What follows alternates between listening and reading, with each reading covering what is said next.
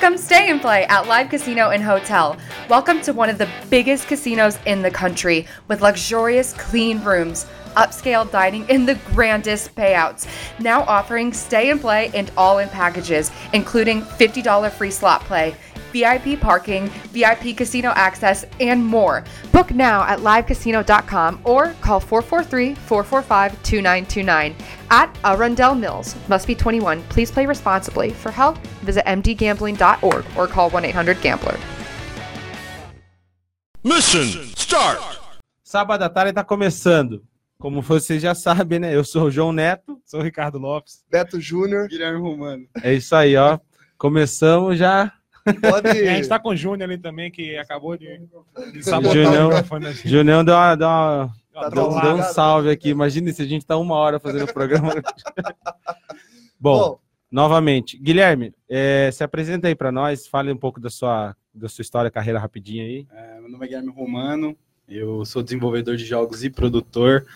É, atuei como profissional também de QA, qualidade de software, em algumas empresas como Inmetrics, RSI, Grupo HDI, é, em vários bancos, trabalhei Santander, Banco Safra, e também sou é, profissional de games, né? Estudo é, jogos digitais na faculdade FIAP e fui produtor na Vivo Cage, onde foi aberto o primeiro é, é, estúdio de games dentro de um clube de esportes eletrônicos. E esse ano, esse mercado dentro do, do clube de esportes está esquentando muito, tem muitos clubes querendo abrir e tem várias surpresas aí por vir.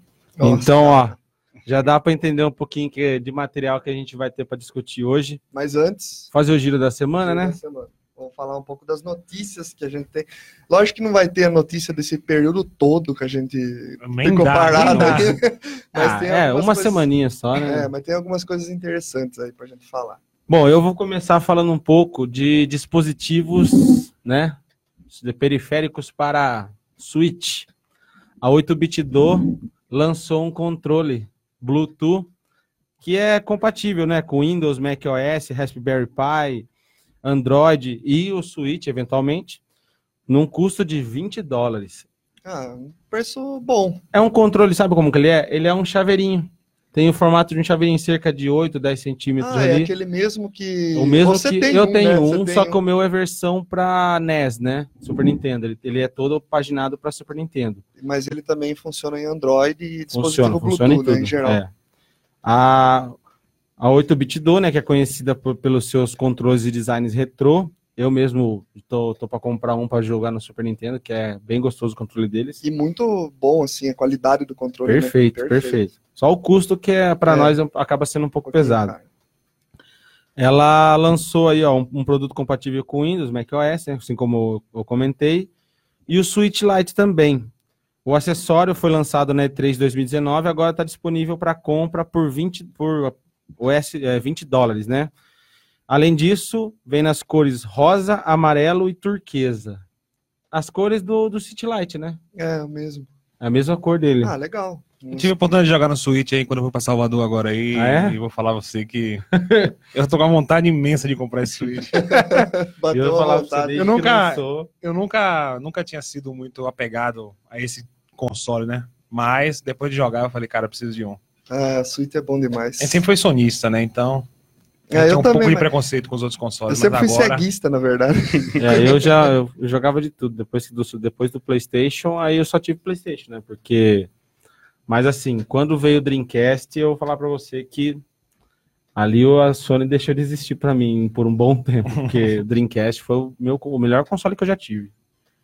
E você, Guilherme, o que, que você. Eu sempre fui mais de jogar no computador, né? Mas tenho tanto o PlayStation 4 como o Nintendo Wii U, parei no Wii U, é, mas eu sou nintendista. é, a Nintendo tem um amplo material para estudo, então quem é desenvolvedor, developer é, e produtor tem que jogar. Os jogos da Nintendo são muito bons para estudo.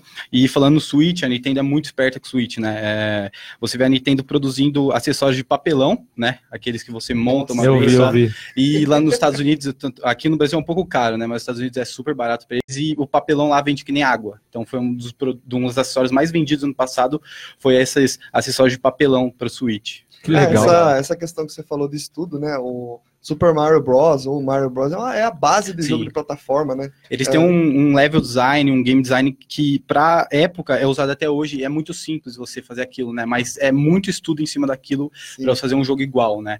É, tem muita gente que desmerece os jogos plataforma, né? Os jogos 2D em pixel art, mas é, tem jogos pixel art que são muito mais difíceis de fazer jogos 3D. Né? É, a gente vê isso, por exemplo, Dead Cells, né? Não sei se vocês tiveram a oportunidade de jogar, é um Nossa, jogo todo 2D que é muito mais complexo do que vários jogos 3D que eu conheço. Cara, sensacional. Jogo Eu tive a oportunidade de relembrar minha infância jogando Bomberman no Switch lá. Ah, cara. é? Nossa, Bomberman. Eu Cara, sou dá um- viciadaço nisso aí. Tem, sei lá, tem uns personagens novos lá que eles têm, cada um tem uma habilidade diferente, Uhum. né? Vamos supor. Aí tinha um cara lá que teletransportava de um, de um, um personagem pro outro, se ele tivesse na mesma linha, né? Aí você pegava, colocava a bomba aqui, teletransportava o cara e matava o cara. Nossa, Delícia. joguei muito no Super Nintendo. Só Eu- que. O último que eu joguei foi no PlayStation 3. Saiu um Bomberman Ultra lá. E é legal que tem várias skins. Então você vai. Cada um monta o personagem como que é. Você monta uma cabeça num corpinho. Tipo, montava cabeça de soldado com um charutão assim, um, um corpinho com uma sainha de bailarina, tá ligado? Então você faz essa zoeira, dá pra você brincar bastante. Eu, eu joguei muito Super Nintendo também, joguei muitos consoles da Nintendo, é, tive Game Boy, jogo até hoje o 3DS, que eu gosto bastante. Nossa. Só que assim, eu sempre fui ceguista, né? E falar em Sega, tem uma notícia aí sobre o filme do Sonic. Qual é que é? Cara, saiu um trailer novo do filme do Sonic que revela o Baby Sonic. Eu vi, cara, Cara. a imagem, eu vi a imagem. E eu assisti o trailer, eu achei interessante porque mostra um pouco mais da Green Hill Zone, assim, ali na Green Hill ou naquela ilha lá do Sonic. E depois, quando ele tiver um pouco maior, ele vai acabar acontecendo aquilo com ele, que ele vai se teletransportar pro, pro mundo nosso. né? Talvez seja a forma de, em, forma, de flashback que eles vão fazer isso aí, né? Ou fazer a introdução rapidão do filme. É, pode ser uma introdução do Sonic só para apresentar o personagem e depois é, é, vai crescer e tal e, e vai, pô, vai se teletransportar pro nosso mundo, que é naquele aquele anelzão, Sim, né? é que tá onde ele vem anelzão. pra cá. Não esperemos que seja a mesma, né, a mesma base do videogame, né? Porque é outra mídia, né? Eu acho que eles vão dar tipo um reboot no Sonic, né, ali, né? É, pode, pode até puxar um pouco assim pro game, só que mesclando um pouco com uma coisa mais realista, né? Porque tem personagens humanos ali, né? Hum. É, Eu acho que vai ser bem legal. eu tô- eu acho que vai ser divertido. Eu assim. tô bem otimista, cara, com o filme. Eu, vamos ver, né? Vai que sai um pica-pau, né? O filme do pica-pau. Pô, uma bosta. O bom, que, o bom que hoje a gente tem a presença do Guilherme aqui, o Guilherme entende tudo de games aí. É, então. Ele pode comentar com mais, com mais propriedade. É, O filme do Sonic é uma coisa interessante a gente falar, né? Que não vocês falaram que a gente não pode esperar ser a mesma coisa do jogo. Quando a gente trabalha com essa transmídia, né? Transmídia é o quê? Quando você pega um jogo e quer fazer ele para outras. divulgar ele de outras formas. Então, em, em comics, em séries de TV, e como é o caso do Sonic, o filme, é, a gente tem que ter uma noção de que é uma mídia diferente, então tem que ter uma adaptação diferente. A gente tem um tipo de corte, né, de câmera para jogo e tem um tipo de corte de câmera para o cinema, né? Tanto que você pode perceber que tem ator que gosta de fazer novela, mas não gosta de fazer filme. Ele não consegue fazer um filme. Então, é o que eu falo para todo mundo que sempre critica, por exemplo, um filme ou uma série que sai de um jogo ou até um jogo que vem de um filme, que nem eu vou puxar aqui um que eu tô jogando é, muito essa semana, que é o Shadow of Mordor, que é do Senhor dos Anéis. Você vê muitas críticas que não é Senhor dos Anéis. Só que a gente está fazendo um jogo, a gente não tem que se basear totalmente na lore do filme. Então, é, fica isso de que não esperem que seja um jogo, né? Que, mesmo eu sei que todo mundo tem a paixão de que é quando era criança, mas a gente tem que ter uma visão nova, tem que ampliar, tem que ter um ver, é um filme, com a visão Sim. de que é um filme. Com É. certeza. É outra Assim, forma de contar a história, sim. né? é, já é legal que tá no mesmo universo. Uhum. Você pode ter vestígios daquela, daqueles acontecimentos e tal. Isso fica legal. Mas o interessante mesmo é você criar. Você tem, a os, própria você tem os linha. easter eggs que, que remetem ao jogo, Sim. assim, Também, que dá, também. dá, dá aquela sensação de nostalgia, de, você- de É, lembrança no filme tudo do mais. Sonic, com certeza vai ter muito easter egg ali. Vai ter muito easter egg. Nossa. É, mas a- a- o público, o público ele acaba sendo meio, meio chato, né? Nesse quesito, né? Vamos supor, o pessoal do, do Cavaleiro Zodíacos resolveu fazer um, um, um novo Cavaleiro Zodíacos, né? Mudar personagem, tipo, o Shun virou um personagem feminino agora e a pessoa já não gostou e nem, nem, nem se deu o trabalho de assistir pra ver como é que tava a obra, ver como é que ia ser. E já saiu metendo pau já. É, vamos esperar pra ver, né? Eu tô otimista. tô- Eu também, eu acho que vai Tô- ser bem tô divertido. esperando bastante. Tem mais trailer aí, Bai? O do Little, o novo trailer do, do, do filme do Little, né? Mostra o Robert Downey Jr. em uma grande aventura. A Universal Pictures acaba de divulgar mais um trailer do Dolittle, longa estrelado por Robert Downey Jr. No vídeo podemos ver que o médico que conversava com animais terá uma jornada cheia de perigos. Eu tô meio que otimista aí pra ver essa nova abordagem do, do filme Dr. Dolittle aí. Mas Então, vai o problema- Com- com- pelo menos E com o Ed Murphy? Já é, O Ed Murphy reboot, já já era, era. reboot. reboot. Ah, cara. Então, o que eu fico mais, assim, aquém do Robert Downey Jr., tipo, ele, ele tende a dar a personalidade dele pro, pros personagens que ele faz, que ele faz, né? Então você vai ver um cara meio maluco, impulsivo, né? Mas, ó, tipo, você vai pegar o elenco aqui, ó, o elenco do filme, né? Tem o, o Downey Jr., beleza. Antônio Bandeiras, Tom Nossa. Holland, Remy Malek, Emma Thompson, Marion Cotillard, Ralph Fiennes, Selena Gomes, Otávio Spencer e Carne Diogo. Você viu que o Robert Downey Jr. agora tá arrastando o Tom Holland pra tudo Pra quanto é filme, né? É o filho dele agora. Ah, Adotou o moleque, né? Adotou. E aí você Ah. acaba criando mais expectativa ainda com o elenco desse Sim. pro filme. Cara, Ah, legal, cara. Eu Um dava, muito, blockbuster, né? Com certeza. eu dava muita risada com esse filme, mano. Nossa, né? É Ed Murphy, cara. Eu gostava muito desse Não, ator. mas o cara é legal que o cachorrinho lá, o vira-lata, era o. O. O coisa lá, como que é o nome dele? Tom. Tom Cavalcante, que. Ah, que da dublagem? Ah, Dublagem. É do. É do Ô, barbeiro! É do Delírio aquela cena do, do hamster gigante? Que o- Hamster gigante. Não, não, me recordo. Não lembro, cara. Eu não lembro né? agora. Fica o hamster gigante e dá uma carcada no cara lá. O cara Não, não, Não, é, não, não, não, não é. não. É do filme. Ah, pode ser do. Daquele que ele faz vários, do professor lá. Ah, é o professor Loprado? Eu acho que é do professor Loprado. tô Pode confundindo, ser que né? seja. É é, é o que eu acho legal do Dolira também no primeiro filme, que os caras vai, vai tirar a temperatura do cachorro, né? e você sabe onde que entra o termômetro, né? O cachorro levanta a orelhinha assim. Aí não sei o que ele fala, ah, foi tranquilo, é só, só, só você que tá falando. né? O cachorro não. E eram umas piadas pesadas, É. né, mano? Mas pra um filme destinado ao público infantil era meio pesado. Viu? Bom. E seguindo a linha da nossa música de introdução aí, tem notícia É isso bruxão aí. aí, né? Hoje o tema nosso de abertura aí foi a, a música do Witcher, que tá, É tá bombando episódio, em tudo quanto é lado. Netflix. Hã? Eu acho que é no segundo episódio. Então, é a música que ele cria quando ele sai, na, que ele dá aquela seguidinha no, no, no Geralt, né? É. Que ele fica lá na. Ah, não vou contar o que É, mas não vai, acontece. não vai ter Sem programa do spoilers, Witcher. sem ainda. spoilers. É, né? A gente, Bom. vai ter um programa do Witcher ainda. É. Então, vamos O que, esperar. foi, o que é legal, que é, a gente estava aqui comentando nos bastidores, e é uma notícia que eu acabei encontrando aí no, na busca do giro da semana.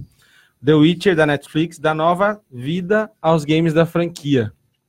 Então, assim, ah, eu fui um resultado disso aí. Voltei a jogar The Witcher por causa do, do- da série. Não só você, né? né?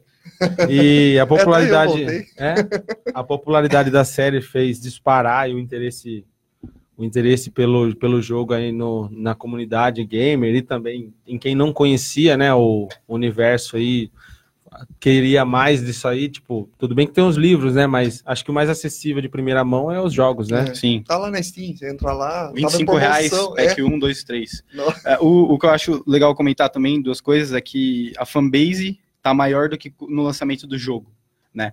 Porque voltou da série. Mas, ao meu ver, isso pode provocar uma coisa de que todo mundo vai começar a fazer série de jogos sem qualidade, e aí o pessoal vai começar a jogar os jogos depois, entendeu? Ah, pode acontecer. Pode acontecer isso, porque Pode a gente já, acontecer. já foi anunciado a série do Resident Evil, né? Eu boto fé que vai ser muito boa, porque é um, é, tem muito conteúdo para você fazer, é, mas também fica é, outra coisa de que não joguem só o, o jogo mais novo, o jogo que a série tá tratando, joguem os anteriores. Os clássicos. Vejam né? os clássicos, porque já tem The Witcher 1, 2 e 3. Eu conheço muita gente que zerou o 3, fala que é muito bom, mas não jogou os dois anteriores. E o 1 é, É, muito bom o também. 1 é muito bom. Ele tem uma jogabilidade um pouco ultrapassada Sada, já. Só 2007. que, É é, complicado, né, só verdade. que você joga o game assim, em si, ele, ele é muito bom, cara. Enredos, Uma tem várias muito boa. esco- A narrativa, né, é legal. As escolhas que você faz no game. E você vai criando um, um save game ali que você pode passar pro 2 e vai passar até pro Sim. 3, né? Se eu não me engano. Você É, pode- eu comprei na mesma plataforma com essa expectativa, né? Eu comecei a jogar um para fazer o dois e chegar no 3 com toda aquela base que eu criei durante os Uma jogos. linear, né? Sim, É, né, você exatamente. cria uma base. Eu, eu não joguei o 3 ainda, porque eu tô. O 2 é muito grande. então eu ainda tô no 2 e todo mundo fala como que eu não joguei o 3 ainda. Tá Tem- colecionando cartinha? Ah, sim. tenho. Isso é, essa é a graça do jogo, Sim. né? Colecionar as cartas. tem que fazer tudo do jogo, tem que ver a história, tem que explorar esses universos, né? Não adianta você explorar uma parte e falar, pronto, é isso. Tem muito mais a oferecer. É, um Sim. jogo muito aberto, Sim. né? Tanto que a introdução do primeiro game, é, se eu não me engano, é um dos episódios do- É, da sim, série. sim. Exatamente, É, foi um exatamente. dos episódios da série. Então, se você procurar no YouTube introdução do Witcher, você vai ver já mais ou menos uma coisa que acontece na série. Foi acho- adaptado pra É, série. ada- é adaptado de outra Bem- forma, bem mas é legal. a mesma história, assim, basicamente. E a graça é que, assim, ó, tipo, é, eu tava vendo a questão de, do crescimento. Você pega. é, tipo, cresceu. Eu não lembro o número, mas, tipo, a gente tava. tipo, tinha 3 mil jogadores, assim, simultâneos, subiu para 30, pa- 30 mil, assim. Foi um número muito absurdo. Muito absurdo. É, você olha, assim, o gráfico do ano inteiro aqui do, do Steam tá ali entre 2,5, 3 mil jogadores, simultâneos. usuários simultâneos, ele subiu para quase 9 mil, assim, simultâneo. E fora o pessoal que na- na- nas lives também, tipo, cresceu pra caramba o, o, o público desse, desse Pô. jogo. Então, assim, tá. Gerou um resultado positivo até para a própria base de games, né? E eu tô mais interessado na, no livro do que no jogo agora, porque a série tá mais baseada no livro, né? Se eu não Sim. me engano, ele bateu é, 100 mil jogadores simultâneos na Steam. É um número altíssimo. um número né? altíssimo, simultâneo, depois da série. Que o, o maior jogo simultâneo que tem na Steam é o, o CSGO. Depois veio o Dota 2 e é um milhão e meio. Né, Você pega um jogo single player, 100 com mil, 100 mil é muita 100 coisa. mil, É cara. muita coisa simultânea ao mesmo tempo. Ah, mas É, o bastante. sucesso também tem muito a ver com o que o Guilherme falou aí, né? A produção da Netflix foi muito boa e isso gerou, gerou curiosidade para as pessoas procurarem o jogo e ir lá jogar. Ah, foi a, a série também. Nossa, eu matei a série já também. Ah. E, cara, é, é, eu fiquei. Eu não sei se é porque eu sou fã já, eu jogava o game e tal, nunca li os livros, mas eu fiquei numa, numa hype, cara, assistindo aquilo lá, do início ao fim. Uhum. Não, aqui, ó, que eu tinha comentado com você, era isso aqui, ó. Em outubro, ah, o número médio de pessoas assistindo o game ficava em numa média de 40, 400 pessoas. Aí na última semana de, do ano aqui, teve um pico de 31 mil na Twitch. então, assim, é, Astronômico. Isso é um absurdo. é exponencial demais esse número. É lógico, vai, vai, vai voltar a cair e tudo, mas assim, a gente tá vendo que a, a série gerou Uma volta, né, de né, jogadores. um- E a série foi uma das mais assistidas do Netflix, não foi? foi, lançou, e lançou em dezembro. dezembro. Já Exatamente. explodiu. E só aproveitando, assim, que você já falou do Witcher, é, teve um mod que adicionaram, que adicionou a música Toss a Coin the- to War Witcher, que é essa música da introdução nossa dentro do primeiro game. Você vai lá na taverna lá, que eu não lembro mais ou menos o, o nome da taverna, que tem um bardo lá que ele tá tocando. Aí ele toca. É, e ele toca, daí toca essa música aí, se você tiver adicionado um mod dentro do game, né? Bacana. Isso daí eu achei legal também. Então, então com previsão para lançar também mais conteúdos relacionados à série, é, de mods dentro do, do 1, do Ah, 2 e agora, do 3. agora E o o legal é que a produtora começou, né, a reunir novos talentos, então tudo indica que vai lançar um- uma próxima continuação. do Não só 4. isso, eles refizeram o acordo que eles Sim. tinham com o, Isso é importante. Ah, com certeza. com o com autor do- hype que dos tá. livros, né? Nossa. Do o- o- até a Witcher 3, o, o acordo era bem baixo, assim, o valor para ele. E ele estava insatisfeito, né? E eles refizeram o acordo, tudo, aumentou a porcentagem dele nos ganhos, então, assim, já dá também mais motivação para o cara trabalhar ali Sim. como consultor, né? Fazer um Continuar, jogo né? de qualidade, né? E... Agora, eu achei a atuação do Henry Cavill lá. Eu achei ela Ah, eu gostei, cara. meio parecida com a do Superman, né? Aquele cara. É, Ficou, não, não- teve mudança. Mas, tá tipo, o Garrett mais quietão, assim, mais na dele e tal. É, mulherengo, né? O cara ficou. Tem não, muito- não, não vamos dar spoiler, né? Não Tem- dar spoiler. Ah, isso é, isso é, pra quem conhece o jogo, já meio que sabe o É. personagem como que ele é. tem muitos atores que tem esse problema, né? O Johnny Depp, todo mundo fala que ele sempre tem o mesmo personagem no Ele é- filme. é sempre É, o Jack Robert Sparrow. É, sempre o Jack. Sparrow. Então, acho que o cara fica tão no papel que às vezes ele não consegue mudar muito, né? Mas eu achei, ele fez um, um trabalho excelente ali, mas eu, todo mundo fica zoando, né? Que é o Remete É, Superman, sim. Ah, mas Pô, eu, eu não curti. senti isso, velho. O cara chega com uma presença assim super poderosa. Exato, exato, exatamente. Ah, tá, agora eu entendi. Mas é que ele é, ele é famoso Sim. também, né, na série, né? Tipo, É. Viu, eu mas gostei da linha, da, da forma que a série, foi- da, que a história foi contada também. Paguei muito pau. Desenho assim. Sim. Então, É, foi legal. Aproveitando, já que a gente tá falando de série e tal, cinema, o que que, tá, o que que você tava esperando, assim, da Marvel? Eu tava Da esperando, Marvel? é, o que você tava esperando da Marvel? Não, eu não espero mais nada. Depois do, do Avengers, tipo, eu já tava. Agora o que vier é lucro. Porque a Disney, é, a Marvel, né, que é a Disney, Sim. e tal, comprar, comprou a, A Fox. a Fox, Fox. né? Sim. Comprou a Fox. Aí veio tudo aquela banca junto, né? X-Men, tal, é, Quarteto, acho que veio também, né? Veio, veio, veio, veio veio, tudo veio. junto. E veio Deadpool. verdade, tipo, É, E, E a- esse era o risco, né, que falavam, porque o medo da, da Disney fazer, da Disney Family Friendly, né? sim, sim, sim. mexer na, nas histórias Um mais monopólio. 18, né, da, da Fox. É, até tem, tem uma crítica Tinha um sobre risco. isso, porque o Ryan Reynolds, ele, ele, ele já anunciou que foi confirmado o Deadpool 3. Aí que tá, eles falaram, ele falou tipo assim, que, ó, é, estamos trabalhando nisso com o time inteiro envolvido, disse Reynolds. Estamos na Marvel agora, que é, que é como jogar nas grandes ligas. É meio louco, então sim, estamos trabalhando nisso. Beleza, é uma grande, um grande anúncio que agora vai ser da, da Marvel e tal. É, vai ter, como os filmes antigos já eram bons, né? Do Deadpool, já tinha já um foco mais voltado pro quadrinho mesmo assim, aquela pegada mais, mais legal do, tanto que o Colossus eu achei muito mais louco do que o Colossus que fizeram na- nos X-Men. sim.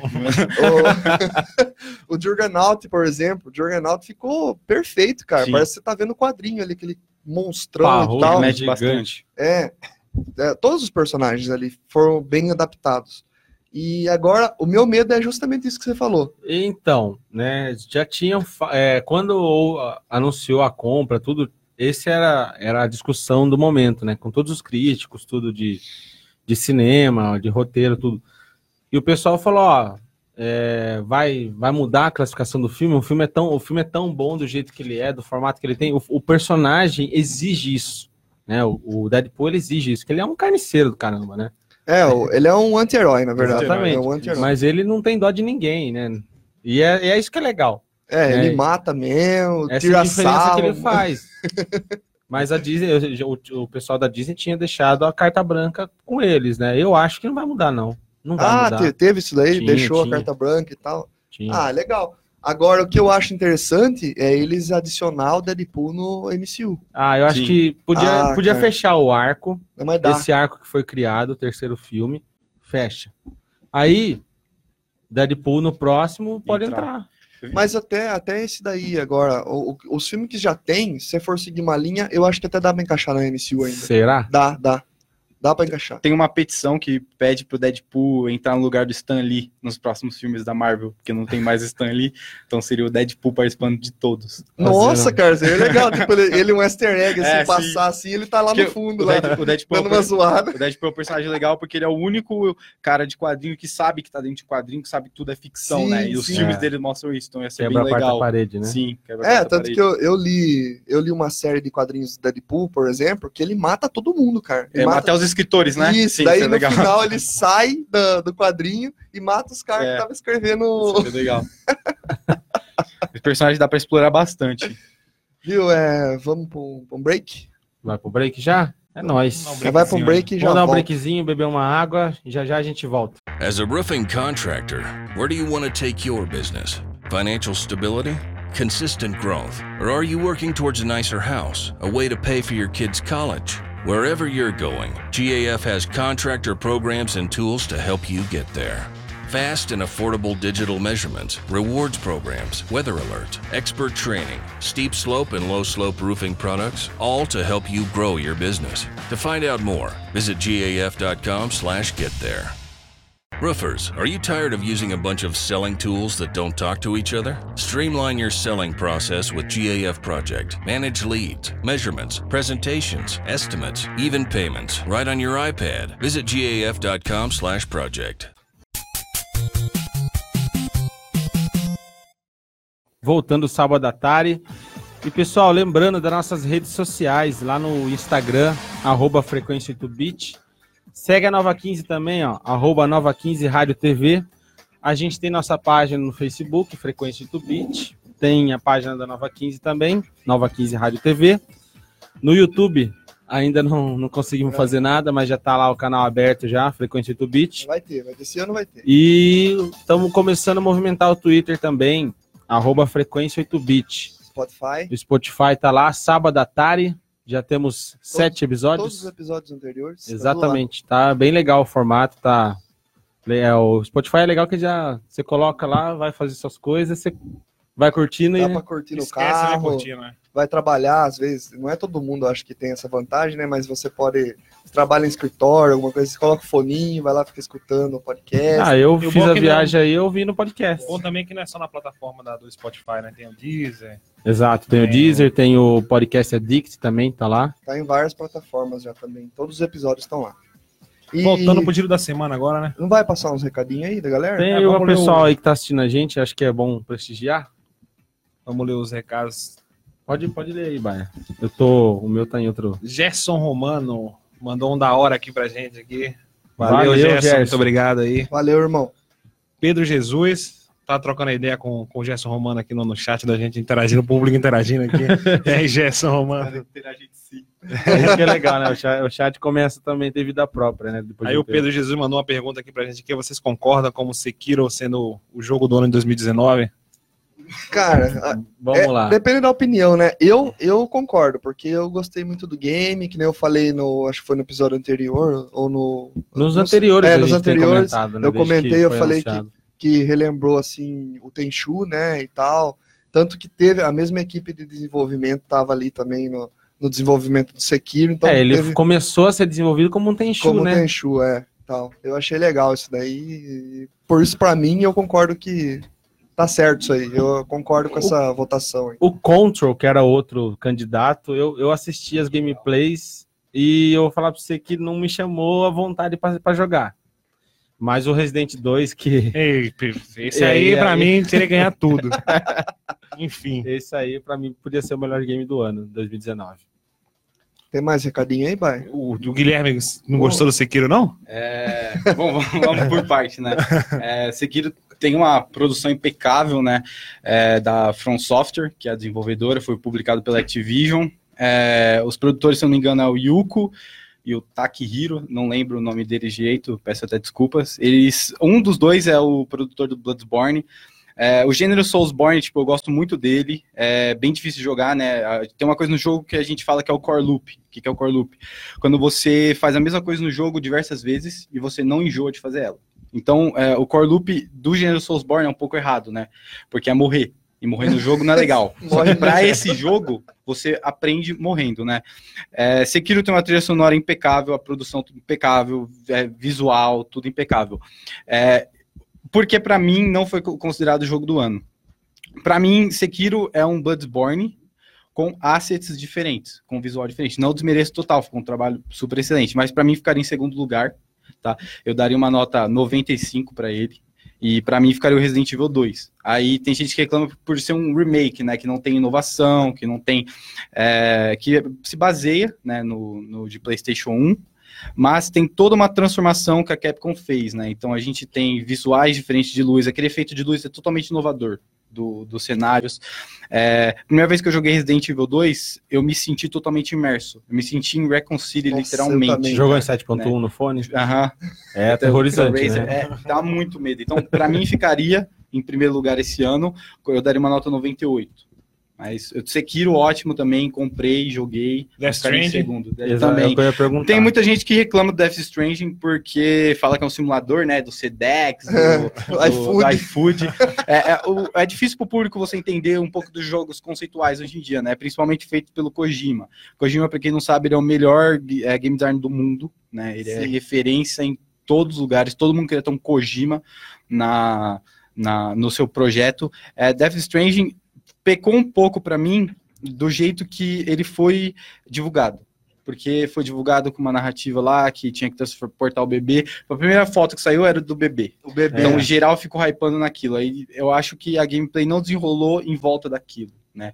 A história é muito boa, mas não chega a ser excelente, né? É que é tipo assim, o gameplay, em, em geral, se for ver, ele é bem diferente, Sim. né? Inovador, vamos dizer assim. Totalmente. Só que não veio para agradar todo mundo mesmo. É, é um, é um público-alvo ali. É- eu acho que é um público para quem gosta mais de narrativa mesmo. Sim. É mais para quem gosta de na- narrativa. É sempre o Kojima trabalhando com narrativa em É. todos os jogos que ele cria. Uma coisa que muita gente critica no Kojima, que eu acho que tá certo, é que ele quer transformar os jogos em Hollywood. Exato, sim. a gente Sempre sempre traz um cara famoso. Todo mundo gosta do Daryl, mas ele não serve para todos os tipos de jogos do mundo, É, o né? É, que é o né? que o Kojima quer fazer. Acho que esse é o ponto que ele mais falha. Mas de resto, impecável em tudo. É que É, o Kojima gente sempre já- tá aqui, né? É, a gente já comentou aqui Sempre. dessa questão de ele cine- eh, deixar mais cinematográfico os games, e desde o. Você consegue perceber bem isso aí desde o primeiro Metal Gear Solid, né? Sim. Do, do PlayStation, já era assim. Você via que era muito cinematográfico, e a gente comentou muito disso. E ainda em 2019, a gente teve um erro grotesco aí, né? Que até me tirou um pouco a vontade, que era o. O Shenmue 3. Uhum. Eu, eu vou falar pra você, eu fui backer desse jogo, tava na expectativa. Só que antes, ah, quando lançou, tava sem grana, eu não comprei. Aí eu fui olhar os comentários dos jogos. Ele não encerrou a série, né? Não, não encerrou. E eu acho que isso aí, isso aí é um erro que ele Isso cometeu. acontece um erro grave. Vários jogos, isso aconteceu com ele. Ele saiu do projeto, acho que de três jogos. Ele deixou em. Fez a, a demo ali, todo mundo jogou, todo mundo hypou e ele não terminou. Né? É, muita gente reclama do Kojima por causa disso, porque quando você está no estúdio dele, ele quer fazer tudo. Então ele quer programar, ele quer fazer a QA, ele quer ver se tá tudo bom. Então tem gente, tem gente que trabalhou lá que fala que é muito chato. E uma coisa que eu acho muito arrogante da parte dele, é, ele falou que não precisa falar inglês, né? Pra trabalhar com um jogo que é tipo, todas as empresas pedem, e o requerimento para você entrar na Kojima Production, você tem que falar japonês. Então, tipo, ele. Ah, Aí complica um Aí pouco. Complica. notório. Aí, aí Não fecha dá. um pouco o filtro, né? Sou notório. tem mais. É, Tem mais recado aí? aqui, ó. Francinaldo Henrique acabou de falar que chegou aqui. É isso Sempre, aí, sempre, sempre com a gente aqui, Sempre Francinaldo. junto. Vera Silva também sempre com a gente, mandou um boa Sempre tarde, aí. amigos. O Pedrinho Valério Borghese está assistindo a gente. Pedrinho Zugai mandou um, um Bora Bahia. É nosso. Aqui. o Francinaldo Henrique falou: vamos falar de nostalgia. Ah, o programa a gente E fala. qual o melhor de todos os tempos, independente da geração?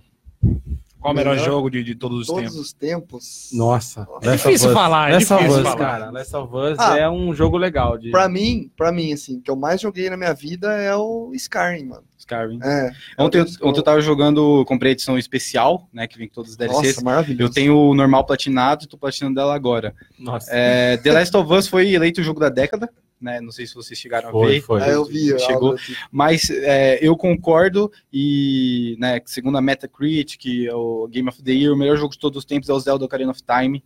É, ficou com o overall de 99, né? Nossa. Na- é o maior que tem até hoje. O God of War 4 foi 94, para vocês terem uma noção da diferença. E naquela época que eles avaliaram o jogo, eles não deram 100 porque eles falaram que nenhum jogo podia ser perfeito. Então, É. o que mais É, chegou perto da, da perfeição foi o Zelda Ocarina of Time. E o que eu vi da, da década foi The Last of Us, The Witcher 3 empatado com o Zelda The Breath, eh, Breath, of, Breath of Wild. Wild. Então os Excelente dois jogo. ficou, então, segundo e terceiro empatado ali, né? Ah, eu vou Eu falar acho pra você que- que eu preferia mais o- o- os MMO que eu jogava, né? Pra mim, o melhor jogo da minha vida foi Ragnarok. Porque Ragnarok. Eu vou falar pra foi o você. que eu fiz minha vida, né? Na minha Mas- questão, o melhor jogo que eu já joguei foi o Shenmue, o primeiro. É sensacional, porque você tem o mundo aberto ali num- num- numa época que não, você não era acostumado com isso. Você Tinha uma limitação, né? Qualquer personagem que você vai conversar, ele tem uma, uma narrativa, todos têm, todos falam, todos se interagem. E isso é, era legal de ser, era um negócio muito legal, assim. Você perdia horas e horas conversando com a Cara, galera. Tipo, E o mundo, ele tinha o- os minigames, assim, pra você fazer. Então, assim, você não precisava seguir a linearidade da história só. Você podia fazer outras coisas. mas, tipo assim, eu concordo com o Ocarina of Time ser o jogo definitivo, assim, vamos dizer, né? Porque ele é muito. é tudo encaixadinho, Sim. certinho, né, cara? Tudo bem feito e tal. E o game, ele até hoje é jogado. Até Sim. hoje. Aquele Tanto- game que ah, tem uma longevidade, né? Nunca tem, acaba. tem, tem. Aí eu Tipo, comecei a jogar agora, nunca joguei. é mar- eu Nossa, o jogo é maravilhoso, cara. Tem, tipo, tem muito segredo pra você descobrir, que é uma, é um, já é Sim. uma característica de Legend of Zelda, né? E foi o game que saiu do 2D pro 3D, 3D, sim. e veio já destruindo, mano. Daí veio o Majora's Mask, Sim. só que Majora's Mask perto do Ocarina, não, pra Deixam mim, desejar. deixou a desejar. A Nintendo, a Nintendo tem essa característica de que ela tem poucos, ao meu ver, ou quase nenhum jogo que o público não agradou o público. Toda a produção da Nintendo é muito bem feita, é muito bem trabalhada, né? A gente vê, quem conhece o estúdio da Nintendo, parece uma startup perto da Microsoft, da Sony, é pequenininho, poucos funcionários, tanto que eles demoram seis anos para lançar jogos novos, né? E sempre vem com uma qualidade excelente. Agora que a Sony está tentando bater ali, né? Tá investindo nos estúdios, está lançando jogos bons, com um estúdio excelente, mas a Nintendo ainda está muito à frente das outras concorrentes. Dá para falar que também, pelo, por essa característica que você citou, que a Nintendo ela não tem preguiça de fazer o jogo, né? Eles, falam, eles lançam o jogo quando ele realmente está pronto, Pronto. né? Porque o que a gente tem visto muito hoje em dia, é você lança o jogo já para baixar 3 GB de atualização, né? A Ubisoft faz muito disso com Assassin's Creed, né? É, Nossa, Eles usam, eles usam a forma do que o, o que tá dando certo não muda. A gente vê a Ubisoft todo ano. É, o, que- o que que é o Assassin's Creed, né? É o mesmo jogo, eles mudam assets, colocam algumas mecânicas novas. Aquilo ali eles não ficam o ano inteiro fazendo. Só que você E- acaba saturando, né? Sim. É, E é o que 3 todo mundo reclama. já. É o que todo mundo reclama, mas continuam comprando, né? Pra ver se não vai. Não vai dessa- é, se vai mudar. Dessa vez vai, né? Mas um jogo que todo mundo reclama que é isso, mas ele realmente tem muita mudança é o FIFA. Todo mundo fala, o FIFA é a mesma coisa todo ano. A, a EA fica o ano todo trabalhando em cima do, do FIFA, porque eu já conversei com alguns produtores de lá de dentro, e eles falam que é o, o projeto que mais dura tempo lá, que é o mais que os funcionários quebram a cabeça, né? Porque o, o chato de você trabalhar na indústria de games é o quê? Você ficar no mesmo projeto o ano todo. Você fica de saco cheio do que você está fazendo uma hora e você tem que dar uma pausa. Então, isso na EA é o que enche mais o saco de todo mundo. Todo mundo reclama que é a mesma coisa.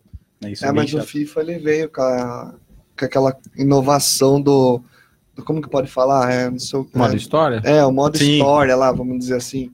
Isso daí ficou tipo um jogo da Telltale dentro do, dentro do FIFA, né, cara? Foi bem legal. É, E fala, ficou bem eu legal. vi a crítica do FIFA 20 é, perto, em comparação com o 19, falaram que teve, teve bastante mudança com questão da, da mecânica da bola, Sim. tudo, né? o jogo ficou um pouco mais dinâmico, porque falam, pelo que eu tava, assim, os youtubers que eu tava acompanhando, os críticos que jogam FIFA falaram que o dois- o 2019, FIFA 19, foi o pior de todos, né? Foi. Foi considerado o pior Foi o FIFA. pior de todos. Então, acho que eles trabalharam um pouquinho mais aí, acho que colocaram até outros modos, acho que para dar uma compensada, Sabe. né, no, no que aconteceu no ano, pa- no ano Continuação do anterior. recado aqui. A Xaropinho tá assistindo a gente, nosso amigo Thiago Duarte lá da, da EP. Ô, abraço, irmão. Valeu, Xaropinho. A Jaque mandou um boa tarde, galera, pra gente aqui. Jaque também tá sempre aí. Boa tarde, Boa Jaque. tarde, Jaque. O Lucas Oliveira mandou Zelda Ocarina of Time é realmente o melhor jogo do mundo. tem bastante fã, tem bastante fã. o, o Aladim mandou pra gente um salve, galera. Mais salve. um ano junto com vocês, tamo É junto. isso aí, estamos começando com tudo. E o Francinalo terminou, realmente. Muito bom mesmo, falando sobre o Zelda Ocarina. Quer E aí, continuar com as Vamos seguir o notícias? aí? giro? Vamos seguir no giro aqui, ó. O Todd Phillips quer ver um filme do Batman no universo do seu Coringa. Hum, Nossa. nossa. É o que eu tava, é o que eu tava discutindo isso A aí, gente né? tava conversando disso É. nas férias agora. Cara, Todd Phillips confessou que quer ver um filme do Batman dentro do universo do seu filme sobre Coringa, que faz parte de um seio à parte do DCU. É uma Gotham linda. Eu adoraria ver alguém tentar fazer um filme do Batman nesta Gotham. No entanto, o diretor enfatizou que se o projeto vir a acontecer, não será dele. Entre aspas, né? Eu não quis dizer que vou fazer que, que vou fazer isso. A pergunta mais interessante sobre a inclusão do Batman no nosso filme é: que tipo de Batman seria moldado a partir dessa Gotham? é, seria um. Isso é tudo que eu quis dizer. seria um Coringa Batman- arrecadou mais de um bilhão Então, um de Batman, dólares mundialmente. Seria um Batman mais humanizado, assim, né? Mais, não tanto tão super-herói assim, eu acho que seria. E um Batman mais revoltado com, com o que aconteceu com os pais dele, algo assim, entendeu? Só que, Será que ele ia ser tão revoltado? Porque, mano, o pai dele era um belo de um pau no cu, né? é, vamos dizer assim, do que era mesmo. Ah, o filme do Coringa deu, deu essa característica pro, Então, Aí, pro Bruce- pai do Batman. pro Bruce- pro, pro Bruce é, não. não é Bruce, é Thomas, Thomas, Thomas Wayne. Wayne. Então, assim, é, a não ser como que era no ambiente familiar. Daí ia, ter que trazer essa base do cara no ambiente familiar, como que ele era. pra gente tentar introduzir ele no, no universo do Coringa. Difícil Porque, de assim, encaixar, hein? Então, eu acho que o, o Batman, o Bruce Wayne, né, em geral, ele ia meio que. Porque ele tem um certo carinho pelo Coringa, né? Se você Uhum. for ver, o, o Batman ele sempre tem aquela coisa que ele, ele é um inimigo, só que ele, ele, ele, ele gosta do Coringa, vamos dizer assim. Ele, porque tanto que a gente viu nos games do- da série Arkham, você vê um pouco disso. Que Na própria é série do uma- Gotham, né, que de meio, meio que eles falam sobre a infância do, do, do Bruce, sim, ele mostra como é que como é que o personagem ele interagia junto com, com os vilões, né? Porque assim, o, criados em o- Gotham. o- a questão do Batman com o Coringa, tanto que o Coringa tem a história que ele morre e tal, e, e o Batman até que fica triste com isso. Ah, é que o Batman, eu lembro na, na série Arkham, ele fala pro Coringa, ele fala assim, olha, toda vez você foge, você mata um milhão de gente, né? Você faz, acontece, e mesmo assim, eu não vou te matar, né? Tipo, ele fala, eu não vou te matar, eu vou te prender. Toda vez que eu te pegar, eu vou te prender. E o Coringa gosta dele também. O Coringa, É, o Coringa, na realidade, né? só existe por causa do Batman, É, né? Ele, os ele, dois. ele é o único cara que ele quer atazanar mesmo. Os dois têm um vínculo muito grande, né? Cara, legal. Eu, eu queria ver também. Eu acho que um dentro dos filme. quadrinhos é o vínculo mais forte, né? De, de vilão e herói é o do Batman É, com o os, Coringa, os né? vilões do Batman são muito bem Bem feitos. feitos, é. Os vilões, eu... O Batman também tem, um, tem uma ligação muito forte com o Rei Ghul. com qual? Rei Ghul. Ah, é. É uma ligação muito Aquela forte questão também. da, da Tayla, dele ter um filho com a Tayla, isso aí é. Cara, seria legal. Seria- eu acho que seria legal. Só E que seria, Coringa? tem que ser muito bem trabalhado isso aí. E o filme do Coringa, que foi o filme mais lucrativo baseado em HQ, né? Um bilhão de dólares. Um Bastante bilhão coisa. de dólares. E aí, vamos seguir com as notícias? Bom, eu tenho uma curiosidade, né? Do, ainda seguindo do Bruxeira aqui. Ah, O, o Hen- Henry Cavill, ele falou que ele tem mais de 100 horas jogadas no Witcher 3.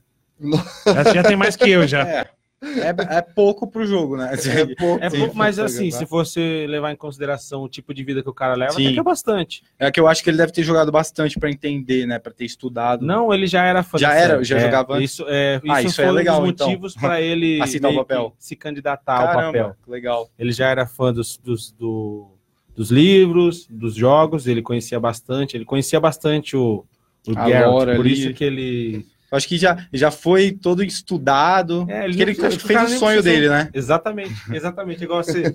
imagina você um personagem que você gosta, você é ator, e o cara aparece na sua frente pra você fazer. Bem legal. Eu, se eu não me engano, na época que eu, que eu vi, ele, ele, se, ele se candidatou a fazer o papel. Quando eles estavam buscando quem fazer, ele meio que ergueu a mão e falou: "Não, eu quero fazer. Ele, tipo, pro- procurou produção dele pra. É, ele queria Fazer jeito. acontecer, Ele queria fazer tudo. E a galera tava, tava receosa por causa do perfil dele, né? Que ele não tem o perfil de um alemãozão igual é o Geralt. Reed, né? É, o, a, a, cara, toda. Ele a tem- Ele tem a cara de Superman, Ele não, tem cara tem de correr. é, isso é inegável. Isso deixou muito, né? E ele É é, parrudão, marcou. gigante, né? É, é estranho mesmo. Marcou muito ele como, como Superman, assim, né? Mas aqui, eu, aonde eu li, eu não vou comentar, não vou ler aqui ó, a notícia, eu vou comentar com base no que eu li. Ele falou que é o seguinte: ele tem tudo isso de tempo de jogo porque ele não saía muito de casa, porque por causa do assédio, dos fãs, tudo. Então, ele, toda a experiência de sair de casa era aquela coisa estressante, de ter que se esconder, de ter que dar atenção para os fãs. Isso, isso é um problema bom, mas acaba Enchendo acaba o saco, né? enchendo Uma o saco. Não enchendo o saco, mas o cara, cara perde muito a privacidade dele, então ele acaba criando outras formas de, Fugir ali. de né? fugir. Aí ele falou que dentro do videogame ele não tinha isso, né? Ele podia fazer o que ele quisesse, ficava horas e horas jogando. E ele até se aventurou na, no nível mais difícil lá, que ele falou aqui. Deu uma jogadinha lá no, no nível mais difícil do jogo, que eu esqueci o nome. É... E, e ele leu os livros também, né? Ele já era fã também da série dos livros Sim. e tal, né? O cara era... Já foi todo culto lá Isso, pra fazer ficou, a série. ficou fissurado pelo personagem. Podia até dar uns palpites assim, não, não é isso aqui, vou fazer desse jeito. Eu joguei, Eu não era desse tudo. jeito. Eu acho que se você fizer assim, vai ser mais, mais próximo ao público. Até pode ser até por isso que a série deve ter ficado com uma qualidade boa, né? Tipo, ele já foi todo estudado. Tomara que façam isso também com a série do Resident Evil, né? Peguem jogadores. A Netflix tende a acertar sempre, Sim. a maioria das É, vezes. sempre né? não, né? É, tem algumas coisas ali que. Ela acerta, ela tem um nível de assertividade muito alto, né? Eu Sim. gosto das séries da Também. Netflix. A Amazon também vem aí com, com um nível de série também muito alto, com o The Boys, American Gods, que é duas Todo séries sensacionais. O que eu gosto da Netflix, ela, ela, ela, ela pega muita coisa pra produzir, né? Ela Eles não fica criaram- limitada. Eles criaram um prédio só de produção, né? Sim. Contrataram o Tim Burton, falaram, ó, toma esse dinheiro, faz o que você quiser. Olha aqui, ó. Ah, vai melhorar muito. Sim. explicou que zerou duas vezes e atualmente está em, seu terceiro playthrough. Ainda experimentou diferentes opções de dificuldade, partindo do normal e chegando à marcha da morte. Aí aqui ele explica por quê. Ó. Toda vez que eu saio de casa, preciso ficar atento, porque tem pessoas tirando fotos escondidas. Já em casa, tipo, é, eu posso ficar jogando videogame por horas e horas, escapando dessa realidade, porque sair tem um efeito oposto disso, né? Tipo, o cara joga para desestressar. É o que todo mundo faz, né? Eu faço muito isso. Vamos continuar então, falar um pouquinho mais do Kojima aí que a gente tava falando. Tá sempre aqui, né? É, esse sempre, não pode sair Kojima daqui. nu- Todos os episódios do programa a gente falou Tem do o Kojima. Tem que ter um episódio só dele. então, É, ó, Gabriel, só um minutinho aqui, ó, antes da É. gente mudar. O Gabriel Rogério Escavolinha aqui, que tá assistindo na, na Watch Party, falou, ó, lembrando que era mais 18 Coringa. O vale, a- vale abundantemente, tipo, ou seja, imagine um Batman mais 18. Tem isso também. ah, mas ele não mata ninguém, né, o Batman. Ah, mas a porrada come sangue. Ah, sim, vai aparecer umas porradas bem legal. Murro na cara, sangue espirrando. É, isso vai- você vai ouvir, tipo, no cinema, osso quebrando. Isso ia ser legal, velho.